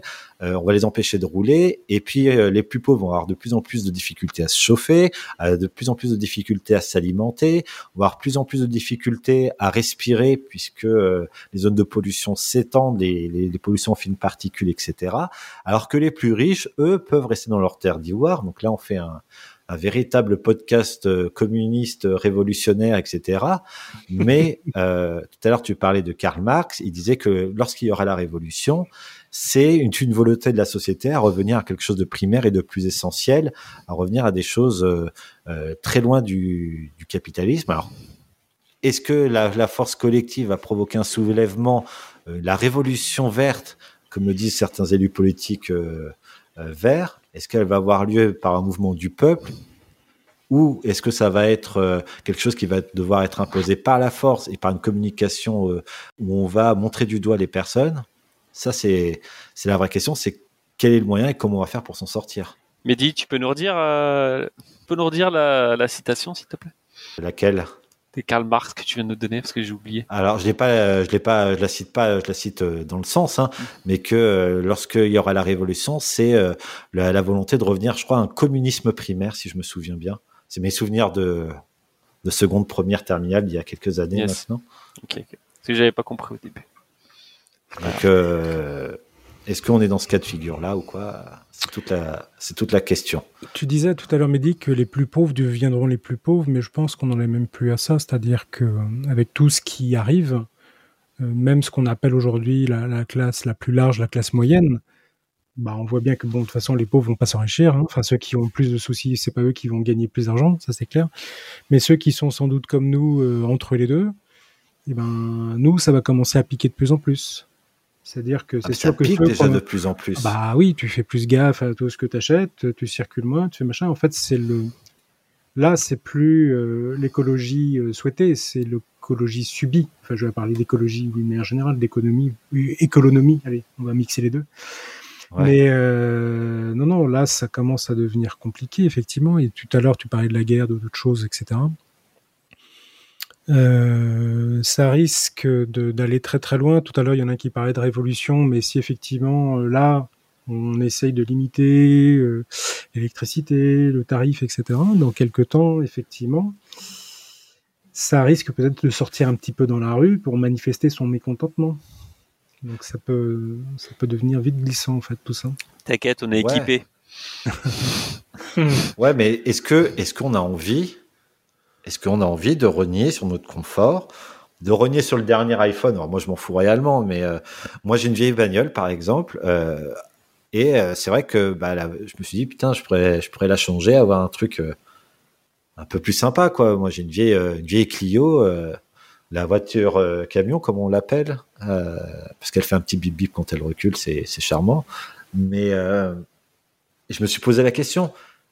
Et je dois me forcer, j'utilise la méthode bisou, euh, vous taperez sur Google, qui permet de, de réguler ses pulsions d'achat. Mais euh, la voiture, elle roule, elle a pas de problème. Et bah ouais, j'ai j'ai l'air peut-être un, un peu craignos dans ma, dans, ma, dans ma vieille Clio, mais elle marche, il y a la clim, euh, il y a une direction assistée, elle est pas dangereuse, elle passe au contrôle technique.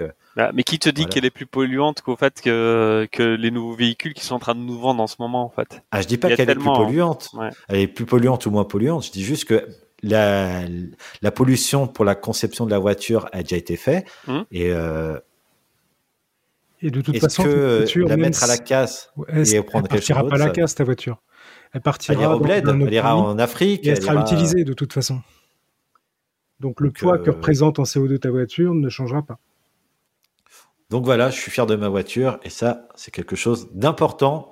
Euh... non, je m'en fous royalement. Non. Je fais une petite dédicace à Villebrequin tant qu'on y est. euh, C'est parti. Par contre, tu parlais de la Euh, méthode bisou. Du coup, je viens de regarder. Alors la méthode Ouais. bisou pour mieux consommer. Le B comme besoin. Ouais. À quel besoin cet achat répond-il chez moi? I comme immédiat. En ai-je besoin immédiatement? S comme semblable. Euh, Aurais-je quelque chose de semblable O comme origine? Comment, par qui Où ce produit a-t-il été fabriqué? Et U comme utile. Ce produit va-t-il vraiment m'être utile? Donc, est-ce que tu as besoin d'une voiture électrique dernier modèle Non, mais si tu vois, si tu vois un mec bugger dans un magasin, c'est Mehdi, tu vois. il est devant le truc, avec sa méthode bisou, il passe 4 heures, tu vois. ouais, ouais, mais, mais, mais tu vois, ça m'a, ça, ça m'a empêché d'acheter une bagnole parce que je voulais avoir une bagnole un peu sympa et que j'allais me laisser avoir par la tentation de euh, j'existe euh, par le paraître et, et, euh, ça m'a permis de, prendre ce temps de réflexion et ne pas céder, ne pas céder à la pulsion, à la pulsion pour des motifs futiles. C'est, Enfin, il y a, y a quand même un truc qui est chimique et hormonal chez nous. Hein, c'est, les émotions qui envoient des, des, des signaux et, et, euh, et on a été éduqué dans ce consumérisme pour justement euh, parfois remplir un vide ou, ou un besoin. Et, et je suis content de pas me faire avoir. Mais des fois, je me repose la question et je suis obligé de réfléchir, réfléchir. Et Alors, Et- t'étais je- dans ta je décision de rachat Excuse-moi Yann, juste une petite blague. non, non, excusez-moi, mais non, j'avais pas levé la main, c'est naze, mais je, je pense qu'on est tous comme ça, effectivement, aussi, à- dans le consumérisme et euh, des, des choses, est-ce que j'en ai besoin ou pas du tout? Oui, on, on a été élevé comme ça, ou du moins pas forcément élevé comme ça, mais euh, on est devenu comme ça. Moi, j'ai Ouais. pas été élevé dans le euh, j'ai besoin de ça, faut acheter ça. C'était pas du tout ça. Mais euh, après, on a évolué. Enfin, on a évolué. euh, je sais pas si réellement une évolution dans le sens, enfin, dans le bon sens du terme. Mais oui, je, je, on consomme et on surconsomme certainement. Ça, il y a, y a pas photo. Ouais. Et c'est vrai que c'est pas con la méthode bisou, effectivement. Je connaissais pas, mais euh, c'est un truc où des fois je sais qu'il y a des choses. Oh ouais, il me faut ça, il me faut ça, il me faut ça. Et puis tu te dis mais non, putain, il y a pas besoin. Mais euh, il y a dix ans, euh, oui, je pouvais consommer des trucs qui, qui c'était complètement débile, quoi. Ouais. Et puis en tant que parent, bah tu dis ah oui, bah non c'est con parce que euh, mes gamins ils vont faire pareil. et tu te rends compte toi un peu plus grand que bah non c'était naze, fallait pas faire ça quoi. Donc d'avoir des petits des petites méthodes comme ça, oui c'est très bien. Sinon, tu as la méthode crevard, tu vois. En fait, t'as pas de micro pour le podcast. Tu te fais prêter un micro, mais ça marche pas. N'est-ce Par exemple, n'est-ce pas T'oublieras pas de me le rendre d'ailleurs. ouais, pas de souci. Mais sinon, Mehdi, euh, pour Ouais. t'orienter vers ta décision de changement de voiture, tu m'as emmené l'autre jour dans ta voiture. Hmm, ouais, tu peux changer de voiture. Oh. Le confort, le confort au niveau et- des chaises, j'avais mal au dos, c'était pas terrible. non, mais, Ouais, par- mais la musique était bonne. la musique était bonne. bonne, bonne, bonne. Euh, mais pour rebondir un peu sur tout ce qui vient d'être dit, euh, moi maintenant je me méfie de mes envies d'achat dans le sens où euh, bon, c'est quand tu vas sur certains sites où en fait tout le monde publie les bonnes, les bons plans du moment, par exemple type D-Labs ou les conneries comme ça. Euh, des fois tu fais oh ça pourrait être bien, ça pourrait être bien, grosse envie d'achat des fois parce que tu as vu des trucs ou que ouais ça Ah, la pourrait être très bien quoi. utilisé la pulsion. Donc maintenant Euh, depuis ça, ouais. quelques quelques temps je, dès que j'ai une pulsion comme ça, c'est vrai que j'ai tendance à regarder tous les comparatifs, les machins, les trucs, etc. Mais je me laisse une semaine, deux semaines, trois semaines. Si au bout d'un mois, vraiment, j'ai suffisamment d'envie et que c'est, je la justifie, je peux me laisser tenter. Mais en attendant comme ça aussi longtemps, allez, 9 fois sur 10, du coup, j'achète pas. Même si l'envie, pour autant, voilà, l'envie s'est calmée et du coup, voilà. Ça c'est de la pulsion hyper raisonnée quand même. Oui, mais des fois, tu vois, euh, putain, le dernier drone qui fait machin avec euh, casque d'immersion, il peut faire FPV, il peut faire euh, vidéo touristique, le truc super sympa qui vient de sortir, il y a une offre en ce moment, jamais elle reviendra forcément. Et là, tu fais, ouf, j'ai toujours voulu un drone, il fait tout ce que je voulais, et on attend. Parce que sinon, ça risque de piquer un peu. Des conneries, quoi. En parlant de, conneries, de drones, de films, euh, il y a justement quelques films qui euh, sont sortis et qui euh, nous ont parlé de l'urgence climatique. Et là, c'est le moment où je vais faire un, super monologue pour vous parler un petit peu de, bah, de, films qui m'ont inspiré, qui, m'ont parlé de, changement climatique et j'ai eu la chance de pouvoir tous les voir. Et on va commencer euh, par un film sur le monde post-apocalyptique que tout le monde connaît. Euh, si je vous parle de Mad Max, j'imagine que c'est un souvenir pour les, les boomers qu'on est. Yes. Euh, monde désertique, Mel Gibson, euh, quand il n'était pas encore controversé, et euh, une vision de ce que peut être euh, l'absence. Dans le, dans le même registre, on a le film euh, Le Livre d'Eli avec Denzel Washington qui tente de, de, suivre, de survivre dans un, dans un monde pareil, euh, post-apo, désertique, où l'eau est une denrée, euh, dans ces cas-là, particulièrement précieuse.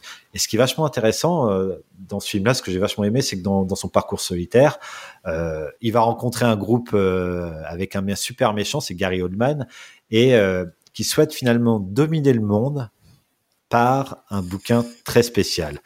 Et comme par hasard, hein, parce que le cinéma fait bien les choses, le livre est détenu par Denzel Washington. Autre film qui d'ailleurs euh, rappelle Don't Look Up, peut-être avec des gens un petit peu moins cons, euh, c'est Armageddon, le, le, méga blockbuster de Michael Bay qui est sorti à la, fin des années 90, je crois que c'est en, en 98. Et euh, pour le coup, ce, pour ce film, le pitch est plutôt simple. Il y a un astéroïde tueur de planète qui va arriver, comme dans Don't Look Up, et concrètement, il faut l'en empêcher. Et là, la NASA qui décide de faire appel à des foreurs de pétrole et quelques astronautes pour poser euh, des charges nucléaires sur l'astéroïde après avoir atterri dessus. Et dans ce, dans ce film, il y a Bruce Willis en chef de meute et autour de lui, il y a tout un casting en or avec euh, bah, le Ben Affleck qui était plutôt jeune, il y avait Liv Tyler et, euh, et toute une autre bande de fous furieux comme Steve Buscemi par exemple qui vont sauver le monde. Alors c'est plein de bons sentiments. C'est euh, euh, America's First, euh, America Great Again, comme disait euh, notre ami Donald. Et en même temps, et en même temps, c'est un petit peu lourd comme un comme un bon vieux film des années 90, Madeleine de Proust. C'est pas le film du siècle, mais ça au moins le mérite de nous faire rire parce que finalement, bah, eux, ils avaient compris, ils ont fait péter l'astéroïde pour pouvoir sauver la planète. Alors, on vous l'a dit en début, Don't Look Up, c'est d'abord un film de catastrophe planétaire, euh, spatiale, avec euh, une comète qui va s'écraser, mais c'est surtout une allégorie à ce qui est en train de se passer au niveau climatique. C'est euh, un film qui regorge, si vous voulez, de, plusieurs alertes sur ce que représente le danger climatique présentement. Et dans le même genre de film, qui nous alerte de ce qui peut se passer euh, de manière forte, de manière même en même temps un peu nanar, c'est Waterworld. Waterworld, je sais pas si vous vous souvenez, c'est le film post-apocalyptique où la montée des eaux a eu raison de tout. On y retrouve Kevin Costner, il a des ouïes de poisson, il recherche Dryland, donc la terre sèche, et autour de lui, il y a des gangs de loupards sur des scooters des mers. Et comme par hasard, hein, comme dans tout bon film des années 90, il doit sauver la veuve et l'orphelin. Alors, le film est daté, mais c'est une vision qui pourrait être pourquoi pas réaliste avec la montée des eaux et euh, qui nous pourrait nous montrer euh, la manière dont on pourrait vivre sur des montagnes, sur des îles faites de déchets sur l'eau. Plus surprenant dans le genre de film aussi, il y a les, Simpsons et on parle d'Homer Simpson qui euh, bah, qui pollue tellement la rivière de Springfield que les habitants eh bien sont mis en quarantaine sous un dôme décidé par une agence de protection de l'environnement et ils sont obligés de fuir vers l'Alaska tout en recherchant le coupable. Je vous laisse deviner comment ça se passe dans les Simpsons.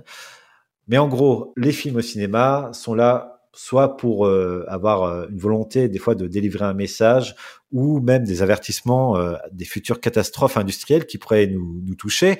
On pense à Tchernobyl, on pense à Fukushima, mais vous ne pourrez pas le dire si que vous ne saviez pas, tout simplement parce que les Simpsons, eh bien, l'ont déjà fait.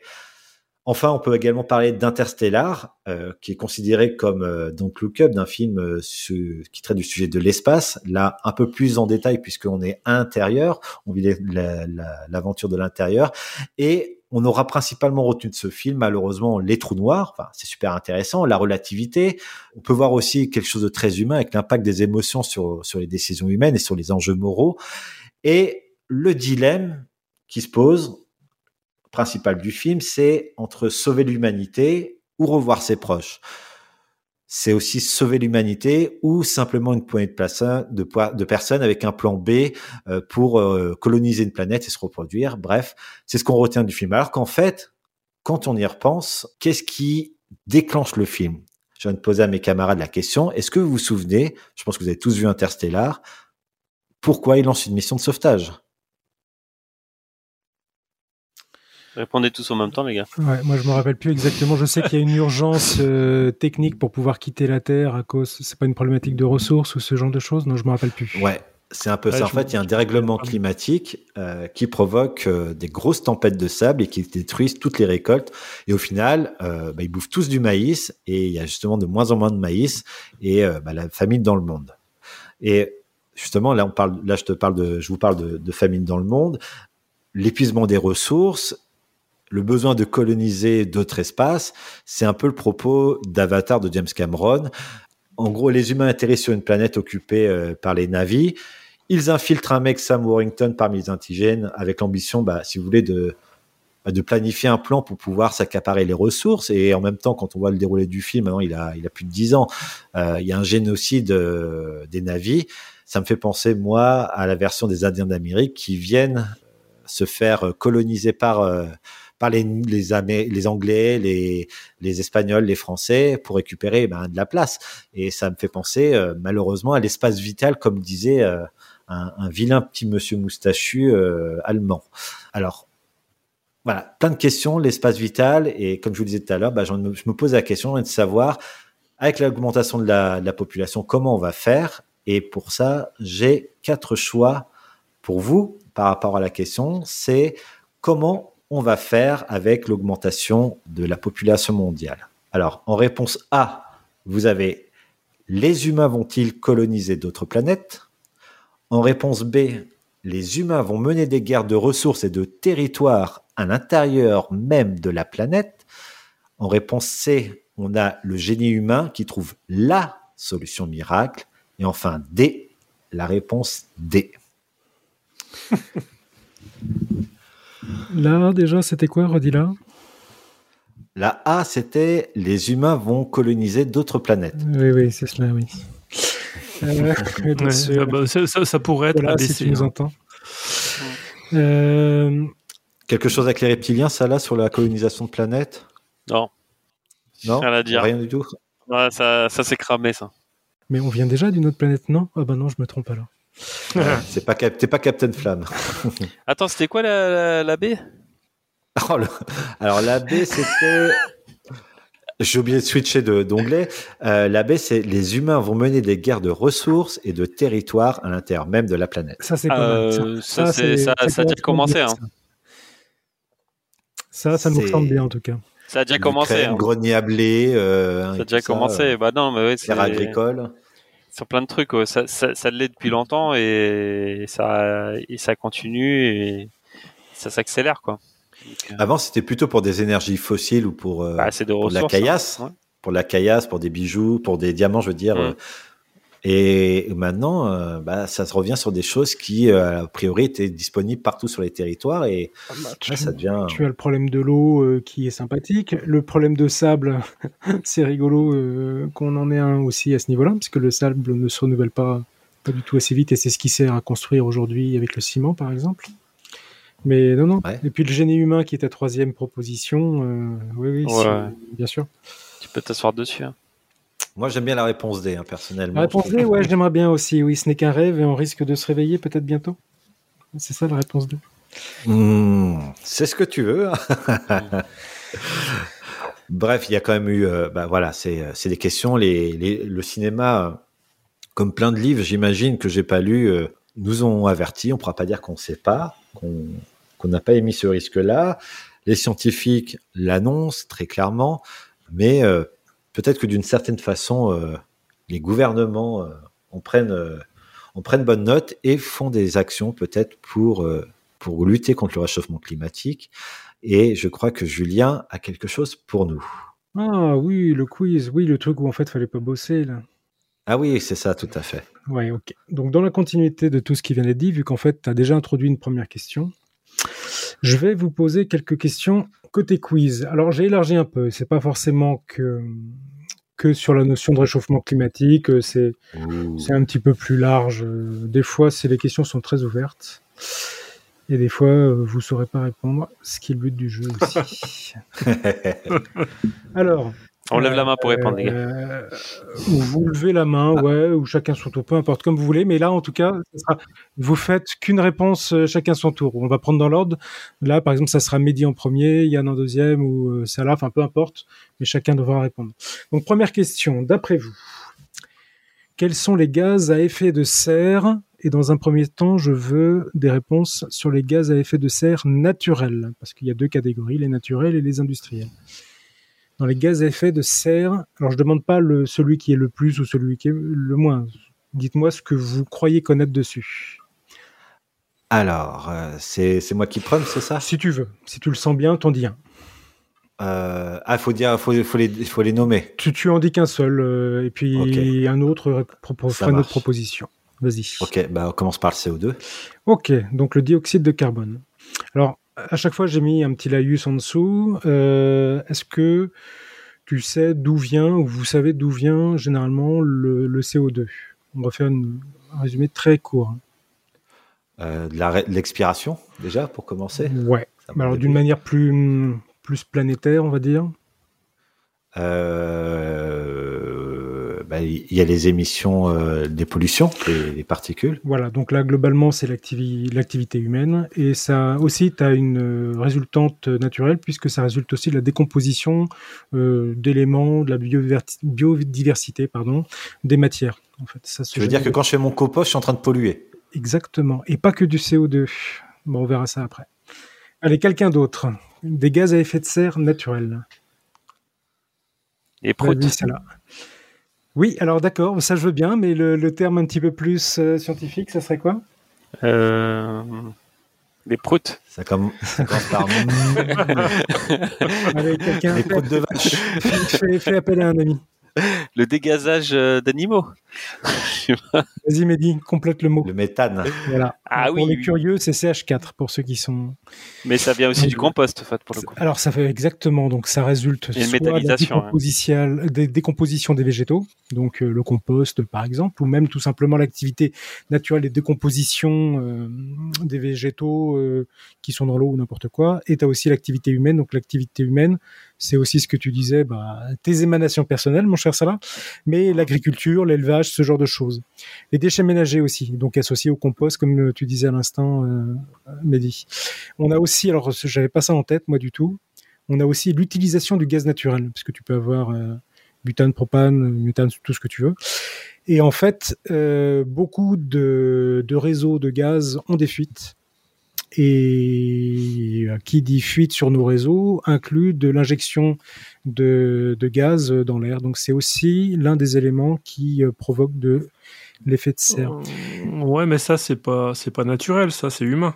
Non mais attention, je te parle des gaz naturels. Je t'ai pas parlé de comment est-ce que... Ah, Pas, pas les conduites, euh, l'arrivée du gaz, quoi. Non, non, mais le, gaz, qui, dans, qui euh, sort, c'est du gaz, si tu veux, qui est du gaz naturel. Mais après, on l'utilise nous à titre non naturel, puisque c'est nous qui l'utilisons. C'est son usage, l'usage qu'on en fait, en fait, même si c'est un gaz naturel, nous on l'utilise. Mais dans le, le- les, les circuits qu'on met en place pour l'acheminer, bah, des fois tu as des, c'est percé, c'est mal, c'est pas hermétique, du coup, tu as des, des échappements. Euh, chose que j'ai découverte en faisant un petit peu de recherche aussi là-dessus, euh, la culture du riz. Et j'étais vraiment très surpris. J'ai vu une vidéo qui a montré. Alors c'était euh, une vidéo qui était, qui était, qui était, je crois, une vidéo faite par la NASA. Il y a une chaîne NASA dédiée à la météorologie et il montrait les émanations euh, de gaz dues euh, aux récoltes de riz sur le monde. Et l'Asie, c'est fou. Si jamais euh, j'essaierai de donner le lien à Mehdi pour qu'il le mette en description. C'est une vidéo qui dure une minute et c'est impressionnant ce que ça représente comme euh, comme émanation. C'est fou. Enfin, en tout cas, moi, ça m'a surpris. Ok. Allez. Yann, est-ce qu'il y a autre chose que tu aurais en tête, toi, peut-être, pour un gaz, na- gaz naturel? Bah écoute, non, non, parce que. Euh, Non. Ok, quelqu'un d'autre, peut-être? Ouais. Vas-y.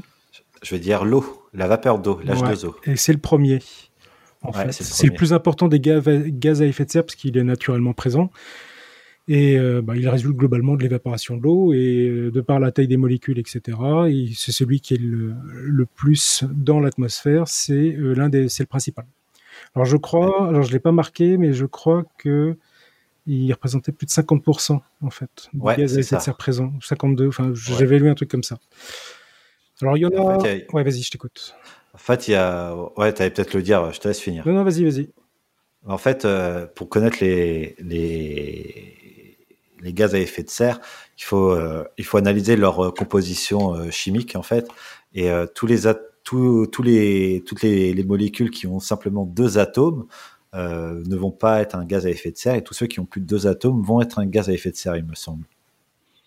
C'est-à-dire 3, euh, t'as H2O, ça fait trois particules, CO2, ça fait trois particules, mais si tu prends euh, l'O2, par exemple, ça fait deux atomes, ça pollue pas. L'oxygène ne pollue pas. Ça, je ne sais pas. Je te laisse mettre te- de tes Il me semble qu'il y a quelque chose euh, comme ça, mais je- il y aura bien un ou deux scientifiques qui pourront le confirmer dans les commentaires. Exactement, parmi les, les 50 000 scientifiques qui vont écouter le podcast et qui sont Voilà. au bout de 3 minutes.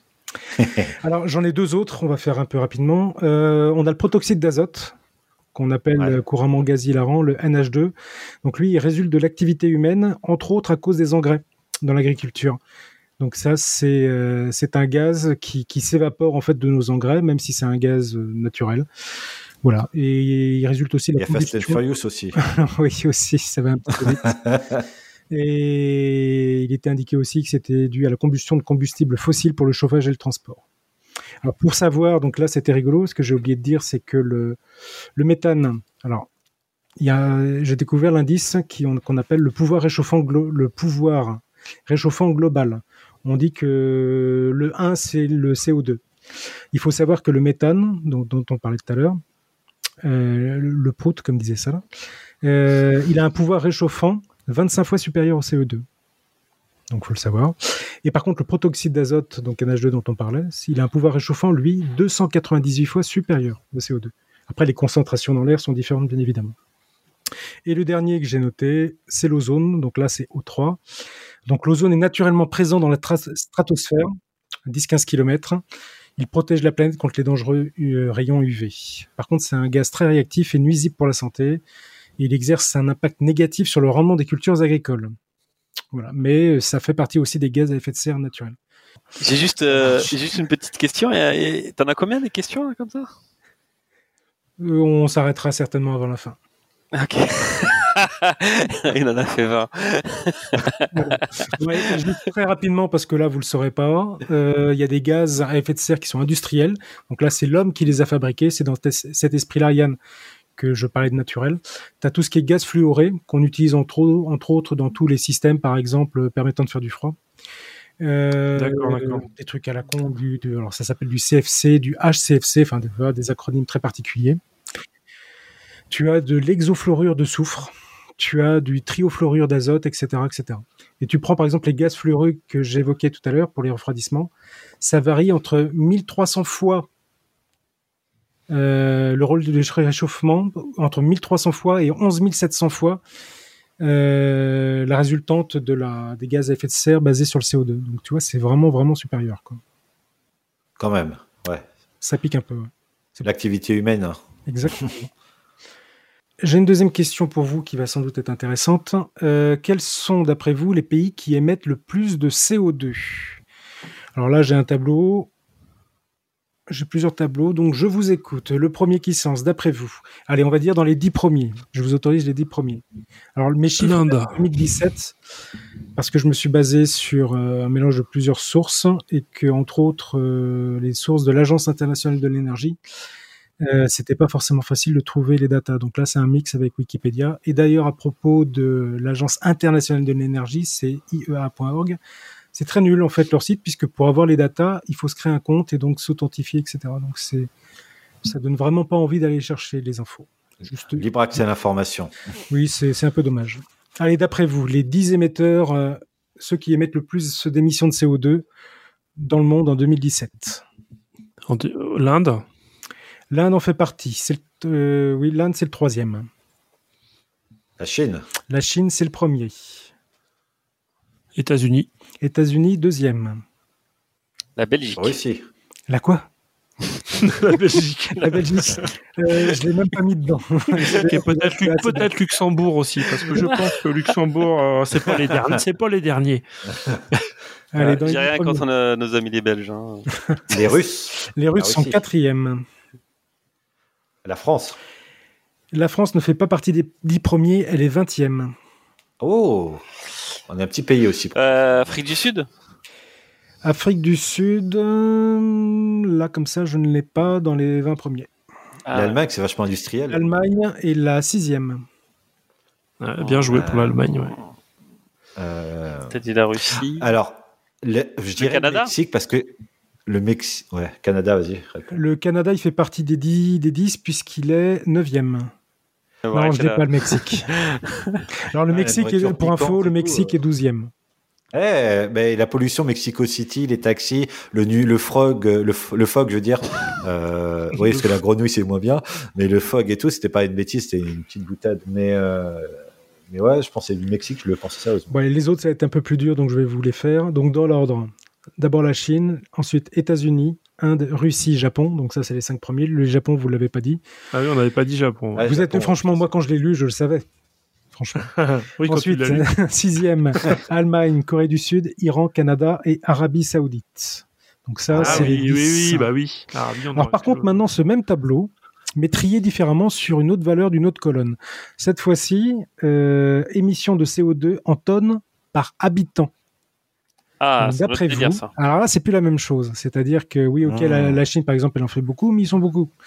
la Chine, juste pour info, elle génère 9, 9 euh, gigatonnes par an. La Chine, en termes de, production de CO2, ce qui représente 28%. Euh, alors.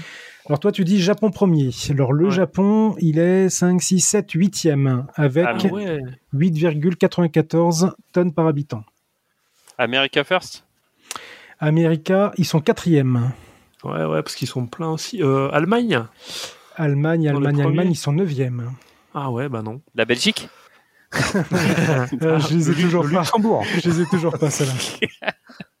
La Mayenne pour Yann. La Mayenne. Ah, Oui, la Mayenne, c'est une contrée euh, de la Belgique. Euh, je vais dire la Suisse. Alors la Suisse. euh, Non, je l'ai pas non plus. Parce que là, on reprend, on reprend pas les. euh, Bah oui, je pensais Japon aussi. On reprend pas les pays qu'on a déjà euh, trouvés euh, sur la question précédente, c'est ça? Alors c'est le même tableau, mais trié différemment, si tu veux. Ah, c'est le même tableau. Ok, donc. Non mais attention, je- non, mais c'est le même tableau, c'est-à-dire que moi j'avais 100, 100 pays si tu veux. Donc les pays forcément ils ont changé. Là tu me parlais du Japon. Le Japon tout à l'heure en termes de production ils étaient les cinquièmes, mais par habitant ils sont les 5, 6, 7, 8e. D'accord, mais on aura, on, on peut avoir potentiellement la Suisse. On peut avoir la Suisse, sauf que moi dans la capture que je me suis Ah faite, je m'intéressais qu'on va dire aux 15 ok, faut premiers. qu'on trouve d'autres d'autres Non, mais je me suis dit, en fait, la Suisse, ils voyagent beaucoup, parce que c'est un pays avec un fort pouvoir d'achat, tout ça. Je pensais dans, dans une pollution, pollution individuelle, autant pour moi. Allez, je vais, je vais vous donner le premier. Le premier c'est l'Arabie Saoudite. Ah, bah ouais, voilà, pays riche, ouais, mais. Ils sont à Donc, y a pas de 16,16 là, en tonnes par habitant et par. Et ils sont, ils sont combien en Arabie Saoudite? C'est un pays à quoi? 10 millions d'habitants, je sais pas. hein? Ah, je sais, Ah. j'ai pas, j'ai pas pris cette stat là. Faut faudrait savoir, hein, parce que à mon avis, ils sont pas. Attends. Arabie. Attends, je me suis chercher, là. je me Ah suis ouais, je, fait pense, je pense que les Belges sont pas très loin, quoi. 34,81 millions d'habitants en 2020. 35 millions, quoi. Allez, je vous donne le trio gagnant, enfin même un peu plus que le trio gagnant, Ah, dans 35 l'ordre. Arabie Saoudite, 16 tonnes par habitant. Australie, 15 tonnes. Canada, 14 tonnes. États-Unis, 14 tonnes. Ensuite, Corée du Sud, 11 tonnes. On attaque du 6 au 10e. Après, tu as Taïwan, Russie, Japon, Allemagne et Pologne. Donc là, on est aux 10 vainqueurs. Et- d'après vous, la France, on est combien de On est 11e. On est 18e, avec 4,56. Là où, par exemple, l'Allemagne, a priori, est à 8,70 en tonnes par habitant de CO2. Bah, tu vois, ce qui est, ce qui est vachement intéressant, notamment, euh, tu peux redire les trois premiers pays, s'il te plaît? Donc l'Arabie Saoudite. Alors, Arabie Saoudite, Australie et Canada, ils sont quasiment kiff-kiff dans le sens où on est de 16 à 14,9. Tu vois, moi, je me posais la question, par exemple, par rapport à la génération de CO2. Euh, tu prends l'Arabie Saoudite, pays chaud. Australie, il fait pas mal chaud aussi. Canada, Ouais. pays qui a tendance à avoir aussi froid, des ouais. périodes de froid, etc., etc. Je prends le Japon, qui lui était cinquième quand on faisait un tri par pays. Je sais qu'au Japon, des fois, ils ont des très fortes périodes de, de, de canicule sur du très très long terme. Donc, tout le monde est équipé de, de climatiseurs dans tous les sens, par exemple. Ouais, donc, je me demande gaz si. tu parlais tout à l'heure, les ouais, là. donc, euh, et puis bon, voilà. C'est. J'ai pas forcément le, la raison du classement, mais j'ai les, les statistiques qui sont derrière. Et éventuellement, ça fera, pourra faire partie des liens qu'on pourra mettre à disposition. Ça va faire une sacrée biblio. Enfin, là, Ouais, ça, ça va faire loin un peu là. Ça va, ça va faire plein de liens, quoi. Ça va Ouais, faire pas mal ça. de liens. Euh, Est-ce que vous êtes OK pour une nouvelle question ou pas? Vas-y. Petite dernière, là. Une petite dernière? Bon, alors faut bien que je la choisisse alors. Tac, tac, tac, tac, tac. Ah, si on a deux biens, on va faire, euh, on va, on va les faire. hein. Bon, alors, on va, en, on va en faire deux, trois, sachant qu'il y en a une, c'est juste un truc très rapide. Euh, allez, en France, quel est le plus grand consommateur d'énergie électrique? Je veux un nom. Quand tu dis euh, le plus grand consommateur, Je veux un nom. SNCF. Donc, ça là propose SNCF, les autres proposaient un nom. Les, centrales, les centrales nucléaires. ouais, EDF, j'aurais dit aussi, tu vois. Et le vainqueur est Sala, la SNCF, avec 1,100 1,5 pardon, pour cent de l'électricité française. Ça, c'est leur consommation. Et ça ne représente que 5% des coûts de ce que coûte la SNCF. Euh, redonne le pourcentage de... 1,5% de l'électricité française, c'est ce qu'ils consomment. D'accord. Ah oui, c'est c'est- énorme, que même. Alors, ce que Ah, c'est c'est énorme et, et pas grand-chose. euh. j'ai- oui, parce que le train, en même final, temps, malgré Quand tout, tu vois le maillage euh, du train, c'est quand même impressionnant tout ce qu'il Ouais, y a. mais euh. tu regardes tout ce qu'il y a besoin à côté. Ouais, ouais, mais que la 1,5%, c'est cut, quoi, avec tout ce que tu as comme train. Et... Bah, Enfin, ça me semble mo- pas beaucoup, moi. La mobilité, euh, il n'y a pas, il y a pas 1,5% de la population qui euh, qui utilise le train. Enfin, il y a, il y a tellement d'autres besoins annexes qui nécessitent de l'électricité que euh, c'est tellement Ouais. di- dilué, comme on parlait tout à l'heure, que 1,5, je trouve ça énorme. moi. Enfin, Ah, mais tu mets plein de monsieur et plein de madame dans les trains, donc euh, ouais, je sais pas. Pardon, euh, Julien. On Non, non, mais au contraire, allez-y, il faut rebondir, c'est le but. Mais le train fait partie aussi de, du moyen de transport qui, euh, qui consomme le moins enfin qui génère le moins de- d'émissions de, CO2. Ouais, carrément, carrément. Alors, ce que je voudrais pour la dernière question, qui va être une question ouverte pour vous, euh, je vais vous demander des exemples d'exploitation d'énergie renouvelable. Alors, ça va inclure ce que vous connaissez déjà. Euh, vous allez me faire des propositions et en même temps, euh, si vous êtes un peu curieux, si vous avez des notions sur des projets en cours ou des recherches en cours, éventuellement. Donc, ce que vous savez d'usage de l'énergie renouvelable. Donc, déjà, qu'est-ce que c'est que l'énergie renouvelable, renouvelable? Euh, on va enlever tout ce qui est gaz, hydrocarbures, parce que même si c'est renouvelable, en fait, c'est sur des délais tellement longs que ça rentre pas du tout en compte dans ce qu'on est en train de dire. Donc pour vous, déjà, l'énergie renouvelable, qu'est-ce que vous connaissez comme type d'énergie associée à ça? Le Euh. quiz a commencé. Une réponse chacun. La méthanisation, c'est l'énergie renouvelable? Ouais, alors donc là, c'est ce qu'ils appellent la bioénergie, mais c'est ça, la méthanisation par exemple, ça en fait partie. Ensuite, autre proposition. L'énergie hydraulique. Alors, l'hydroélectricité, effectivement. Donc là, après, il y a plein de façons de la récupérer, mais tout à fait. Donc on a l'éolien. On a l'éolien, donc euh, l'énergie éolienne, tout à fait, donc ça parfait. Qu'est-ce que vous auriez d'autre? Euh, on a, on a, on a. euh, La mer, là, Euh, c'est quoi déjà? C'est marée. Alors, Ah, bah, c'est ça, c'est non, non, non, c'est pas, c'est pas la même non, chose. Non, c'est c'est pas le même nom. Ah, Alors, j'ai pris justement, j'ai j'ai pris les petites définitions au cas où euh, la question se posait. Donc, le barrage de la Rance. d'un côté l'hydro, ce qu'ils appellent l'hydroélectricité. Donc, pour l'hydroélectricité, l'énergie exploitée est celle de l'eau qui se déplace des hauteurs vers les basses altitudes, par exemple. Mhm. Et à côté, l'énergie marine, c'est qui est issue des technologies qui utilisent l'énergie cinétique et thermique de l'eau. Mhm. L'eau de mer, entre autres. Donc, c'est pas, c'est pas la même chose. Donc là, c'est les vagues, les courants sous-marins, ce genre de choses. Peux Ce qui n'est pas le fait de faire déplacer de l'eau comme sur des moulins ou de- des choses comme ça. Donc ça, tout à Donc, fait. Ce qu'on a, euh, oui d'ailleurs, euh, donc ça s'appelle pas une éolienne, mais les, euh, les, les courants marins, il y a des projets là-dessus justement. Donc tu as des du- hydroliennes aussi qui se Hydroliennes, voilà, merci. Ouais. On a le solaire qu'on n'a pas cité. L'énergie Ouais, solaire, vous en avez pas parlé. Mm. Et euh, en Géothermie. une autre, et voilà, la dernière que j'ai en listing, c'est l'énergie géothermique. Mm. À Et l'aérothermie aussi. Alors l'aérothermie aussi en fait partie. Donc là, ça, ça fait partie des mixtes. Ok. Et tout ça, vous pouvez, par exemple, il y a des éléments que vous pouvez mettre dans votre baraque déjà. La partie solaire. géothermie, ouais. Aérothermie, c'est que ça, ça, ce serait quoi? Alors tu as, alors euh, c'est, euh, Tu prends, en fait, tu creuses un puits avec. euh, ça c'est les de- puits canadiens là. Tu veux pas, tu veux parler Ouais. des puits canadiens? Ouais, par exemple, ouais.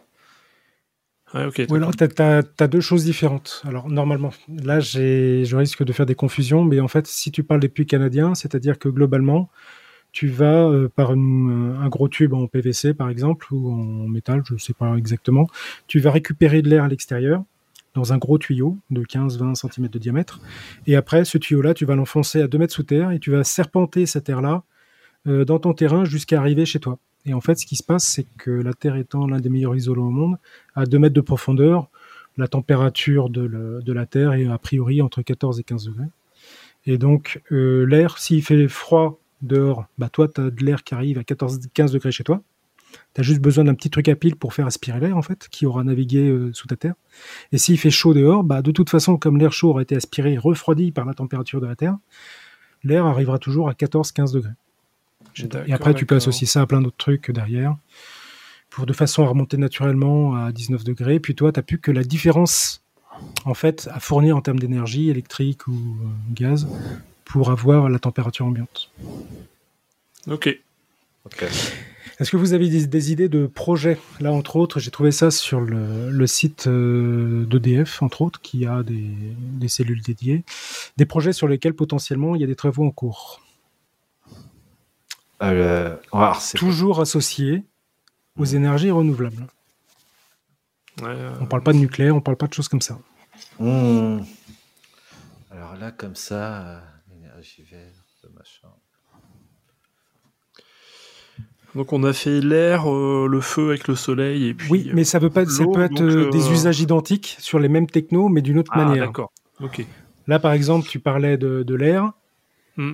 Et en fait, ils vont essayer de faire de l'éolien en altitude cette fois-ci. Donc, ils se posent la question parce qu'en fait, en altitude, en très haute altitude, euh, tu as cinq fois plus de vent qu'au sol. Là, aujourd'hui, nos, nos trucs sont au sol, à, on va dire à une cinquantaine de mètres de haut, peut-être. Et donc là, le but, ça serait d'atteindre peut-être, pourquoi pas, 300 mètres de haut, voire plus, de façon à avoir 5 fois, 5 fois la, la, la puissance du vent qu'on a aujourd'hui et qui serait pas bloqué par des éléments de la topographie ambiante. Alors tu vas me dire oui, mais comment est-ce qu'il ferait ça? Bah il se pose des Ça questions va, avec ça va des faire des gros pieds, quoi. Bah ouais, mais il ferait ça avec des ballons gonflés à l'hélium en fait. Il mettrait Ah. ça là-haut et ça permettrait en fait de garder les ballons en hauteur. Allez, quand il pleut, euh, la pleut elle tombe d'où? La pleut, elle tombe d'où? La pleut, la pleut elle tombe d'où La pleu, pleut. la pleu. Ah ouais, bah qu'elle peut, hein. Non mais d'où? De, de les, Bah, de du les ciel vers nuages. la terre. Alors c'est ouais, mais du ciel, mais plus précis que le ciel. Le nuage. Ah, Le nuage. Des cumulonimbus. Ah, j'ai découvert ça, dis donc. En Ah, fait, non, il parle de choper de l'énergie avec les nuages. Alors l'idée est dans l'air, c'est ce qu'ils disent. L'humidité condensée dans les nuages pourrait être collectée et transformée en électricité. Avec quel outil? Encore des ballons sondes équipés de filets capables de collecter l'humidité contenue dans les nuages. Et donc ça, c'est tiré du, du site euh, EDF, en fait. Comme je vous l'ai dit. Et sinon, Ça, on peut pas juste ça, réduire ça- nos habitudes de consommation et, euh, et baisser un peu la température et mettre un pull en plus. euh, Ah, c'est tu un peu peux. plus simple. Tu peux, tu peux. Bon, il y a plein d'autres trucs comme ça encore. Euh, Le magma, il y a plein d'autres trucs. euh, voilà, mais on va pas, on va pas y passer Ah 50 oui, ans oui, plus. le magma, ouais. Putain. Mais là, enfin, on fait une, là, tu parles de plein de choses pour générer de l'énergie, de l'électricité, etc. Et euh, c'est marrant parce qu'on parle de, depuis quelque temps, tout le temps, euh, isoler vos maisons, les comptes pour un euro, euh, ça c'est peut-être des conneries, mais, euh, mais voilà, isoler, isoler, isoler. Mais euh, on isole de la chaleur, alors qu'aujourd'hui, on va devoir aussi changer nos habitudes de- d'isolation et penser aussi, parce que c'est pas le même prix, c'est pas les mêmes matériaux, isoler de la chaleur extérieure l'été Tout ou à fait. même euh, plus largement. Donc, euh, il y aura aussi un truc où on va devoir euh, trouver des ressources pour alimenter ce, ce, ce refroidissement. Même si, parce que les- le, le délai d'évolution, on n'a pas le temps d'évoluer, le réchauffement est trop rapide, et donc du coup, l'humain n'a pas l'habitude de s'adapter à son environnement, et ça met beaucoup plus de temps, des centaines d'années, voire des milliers d'années, et, euh, et ça pose question là pour le coup. Comme la Coupe du Monde au Qatar avec des stades climatisés, tout va bien. Sans parler des morts qu'il y a eu pour la construction? Non, non, on n'en N'en parle parlons pas. Non, non, on parle de changement climatique, pas de mort, mec.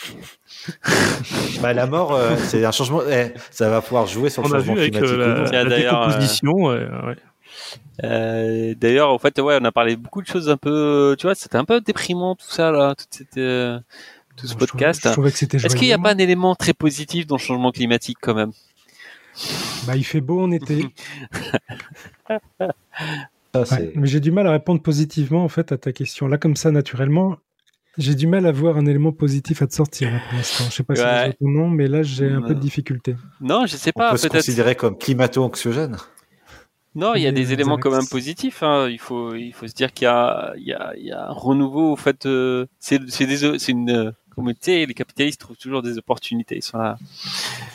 Euh, je, je sais pas si je vais utiliser le même mot. En fait, euh, une nouvelle opportunité parce que chaque problème est une opportunité. Disent ça en permanence. Ouais. Tu sais, tu tombes, tu te casses la gueule, t'as plus de thunes, t'as plus rien. Ah, c'est une nouvelle opportunité pour que tu redémarres. Euh... enfin bref, euh, ça peut être aussi, en fait, un, un changement, en fait, un changement de civilisation en fait. C'est une nouvelle civilisation qui pourrait naître de ça en fait. C'est une opportunité en soi en fait. C'est ça qui si on veut pas rester dans la dépression et se dire que euh, voilà euh, tout se casse la gueule et que euh, c'est horrible machin et tout euh, il faut pousser un peu son imagination quoi. Effectivement c'est euh, c'est il y a, y a les deux après bon il y a- toujours des gens qui vont te dire que enfin pour ma part en tout cas je pense que les choses sont un peu foutues euh, je suis pas euh, non, mais attends, euh, foutu, de pas- foutu, foutu de façon po- de façon positive. C'est-à-dire que euh, aujourd'hui, là où j'ai eu du mal, au fait, c'est qu'il y a encore des gens qui disent ouais, c'est encore possible. Tu vois, ça fait dix ans qu'ils nous disent c'est encore possible. Tous les deux ans, t'as le mec qui fait eh, non, mais on a encore la possibilité de faire quelque chose. Ah, ça augmente. De... Ah, non, mais encore la possibilité. De... À un moment donné, il va falloir arrêter de, de faire les. Bah. J'aurais crié au loup, tu veux dire? Non, mais à un moment donné, il faut arrêter de faire le con. C'est que, de toute façon, une fois que c'est enclenché, en fait, c'est un processus. Une fois que c'est dépassé, c'est comme plein de maladies. En fait, une fois que c'est le, seuil est dépassé, au fait, il y a, pas de réversibilité, au fait, dans ce, domaine-là. Donc, du coup, euh, et donc, du coup, en fait, à un moment donné, euh, faut arrêter de se faire des illusions.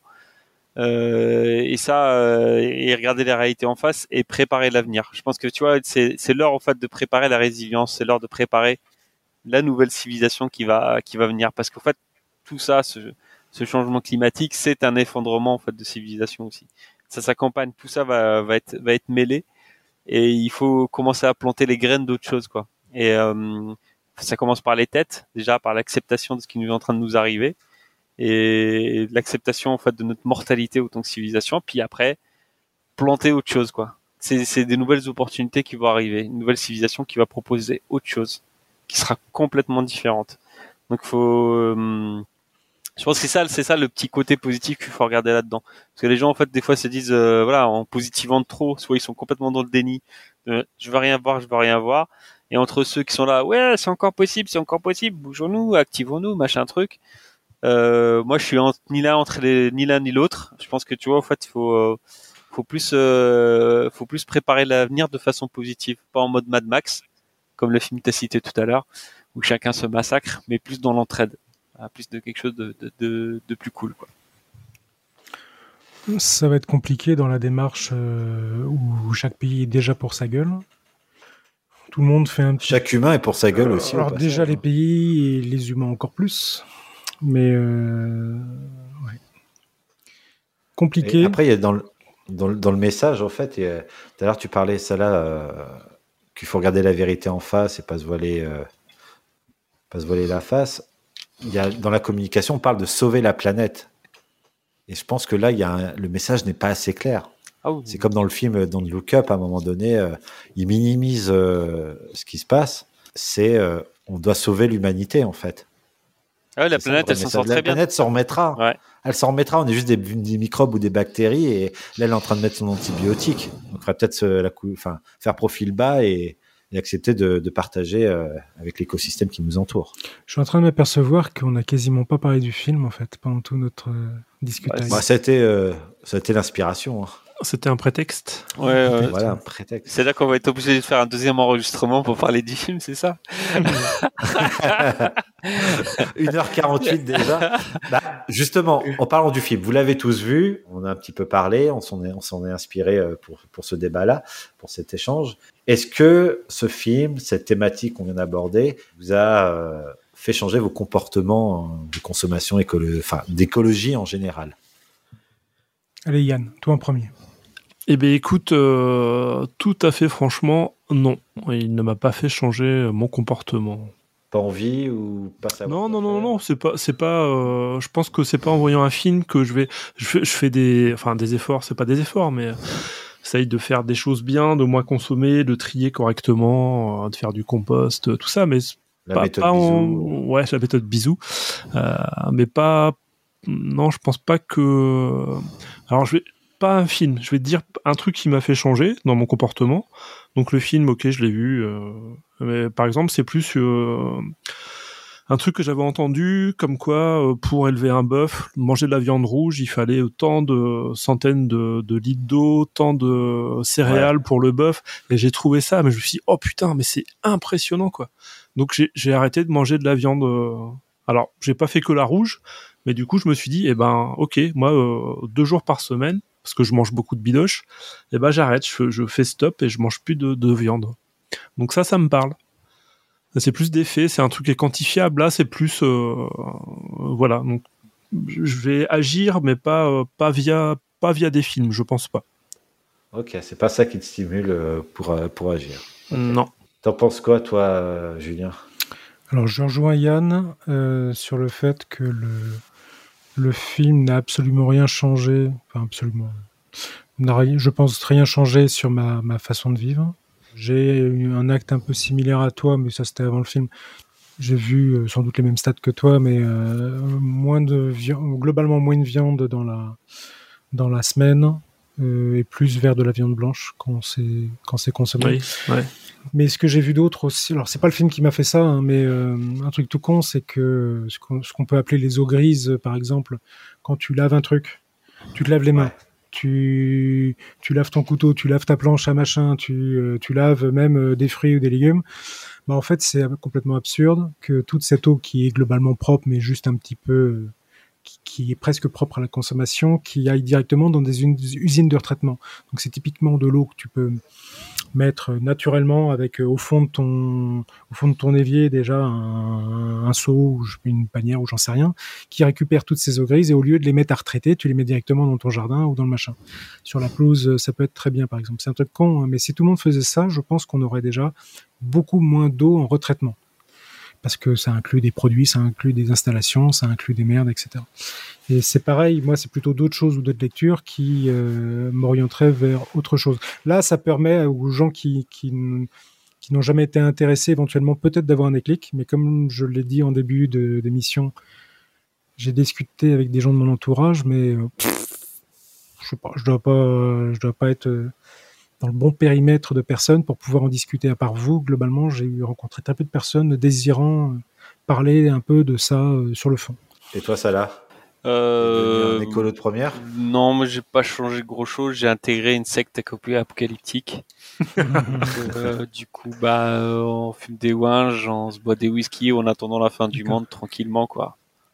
Donc t'es un hippie, tu veux dire? Je sais pas si je suis un hippie, mais non, non, bah, je sais pas. En fait, je pense que j'ai toujours été simple, que j'ai pas, je suis pas quelqu'un qui consomme de façon générale, même plutôt très. Je sais pas si je suis un peu radin, Julien, tu me diras. Mais euh, ça fait longtemps que tu m'as pas, pas invité à bouffer en tout cas. Voilà, je suis pas ouf là-dessus. Je suis pas très consumériste et euh, je suis pas très voyage. Je sais pas euh, parce que je trouve ça débile faire des enfin pour ma part en tout cas moi, ça m'apporte pas grand chose au fait de faire des milliers de kilomètres pour aller manger McDo euh, en Asie. Ça n'a pas de sens.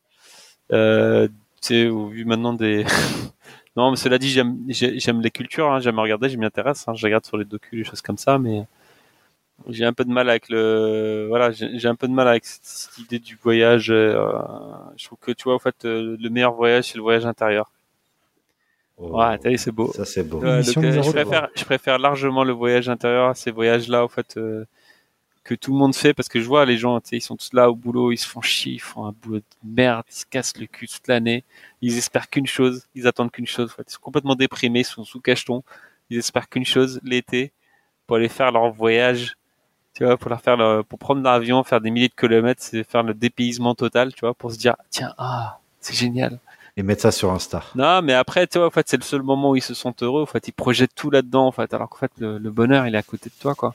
Parfois, il suffit juste de d'en profiter et c'est c'est des petites choses simples, quoi. C'est des petites choses simples. C'est ta femme qui va être contente d'entendre ça. que le bonheur est juste à côté de toi. Une chose simple, je voulais pas parler de ça, mais plutôt du bonheur. Et ça pourrait faire l'objet d'une prochaine émission, d'ailleurs, euh, ce, ce sujet-là de, du bonheur. Qu'est-ce que le bonheur euh, Non, mais je pense que c'est ce que cherchent les gens toujours, en fait. Et c'est le souci, c'est que c'est que ah, parfois. C'est la seule émotion programmée dans le cerveau pour que, enfin, pour essayer de la, la reproduire le plus souvent possible. hein. Et, et toi, Mehdi, est-ce que ça t'a fait évoluer? Eh ben, je dirais que ma conscience écologique euh, évolue avec le temps et euh, je tends à, à, faire des actions euh, on va dire rapport bénéfice-risque, enfin bénéfice-investissement, c'est-à-dire que si ça me coûte pas trop cher euh, d'investissement, je parle pas financier, hein, je parle de temps, d'énergie ou quoi, euh, je change. je suis en train d'essayer de passer au zéro déchet. Euh, j'ai arrêté d'acheter des bouteilles d'eau, j'ai pris euh, des, des, carafes que je remplis et tout, et pour enlever le mauvais goût, je le laisse à l'air libre pendant une heure. Enfin, plein de petites choses. pas changer de bagnole, ça, mmh. regarde ma Clio. Ouais, ouais, c'est. Euh, J'en prends de plus en plus conscience. J'essaie pas de dire que je suis un modèle, mais j'essaie juste de, de faire de participer, faire ma tâche et et, c'est déjà pour moi pas mal. Et, et c'est d'en parler justement comme on vient de faire entre guillemets. Je mets des gros guillemets que vous voyez pas, mais éduquer, euh, éduquer euh, les gens qui s'y connaissent pas forcément et qui euh, recherchent de l'information et qui vont pas faire forcément les recherches. petit clin d'œil tout à l'heure, mais voilà, là vous avez un panel de non-experts qui vous parle de, de, quelque chose du quotidien. On va, on va fermer, euh, on va clôturer maintenant après ces, ces belles paroles, euh, parfois euh, pessimistes, mais on, a, on, on, peut encore changer les choses, comme diraient les scientifiques. Est-ce que pour finir ça, vous auriez un livre, une œuvre, un album, quelque chose à, à nous faire partager sur, le, sur cette thématique, hormis tous les liens qu'il y aura dans la, dans la bibliographie du, en description. Il y aura yes. à peu près 50 liens en fait. Non, moi j'ai un petit livre. euh, euh, éventuellement, achetez-vous une Bible, un Coran, euh, remettez-vous à la spiritualité. Préparez la fin du monde, les gars. Super optimiste. Préparez la fin du monde. Le Nostradamus du podcast, ça là. Ou alors comment se barricader chez vous Ouais, ou sinon vous avez des petites vidéos de je sais pas qui, le chauve là, comment il s'appelle là? Euh, il habite en Suisse, euh, il aime les fusils. Ah, c'est magique. Il est magique. Ah, il est pas, Ça magique. me dit rien. Il est magique. Alors moi, je conseillerais éventuellement, parce qu'il y a, il y a un homme que j'ai découvert il y a 2-3 ans et que je me suis abonné à tout ce qu'il dit là, depuis quelque temps, c'est Jean-Marc euh, Jancovici. Il a fait avec Christophe Blain une bande dessinée de 120 pages et ça s'appelle Le Monde sans fin. Ça coûte euh, 28 euros, je crois. Et ben, bon, c'est particulier comme euh, mise en forme, mais ça, moi qui ai écouté pas mal de choses qu'il raconte, ça, ça explique pas mal de choses en méthode assez simple euh, sur toute la notion d'énergie, consommation, euh, climat, soucis climatiques, etc. Il y a des choses très très intéressantes. C'est un bon investissement et ça permet de bien réfléchir aussi et c'est à portée de tout le monde. Donc le monde sans fin. Le monde sans fin, ça marche. Et toi, Yann, de ton côté? Eh ben, regardez Wally pour savoir comment on va finir. Ah oui.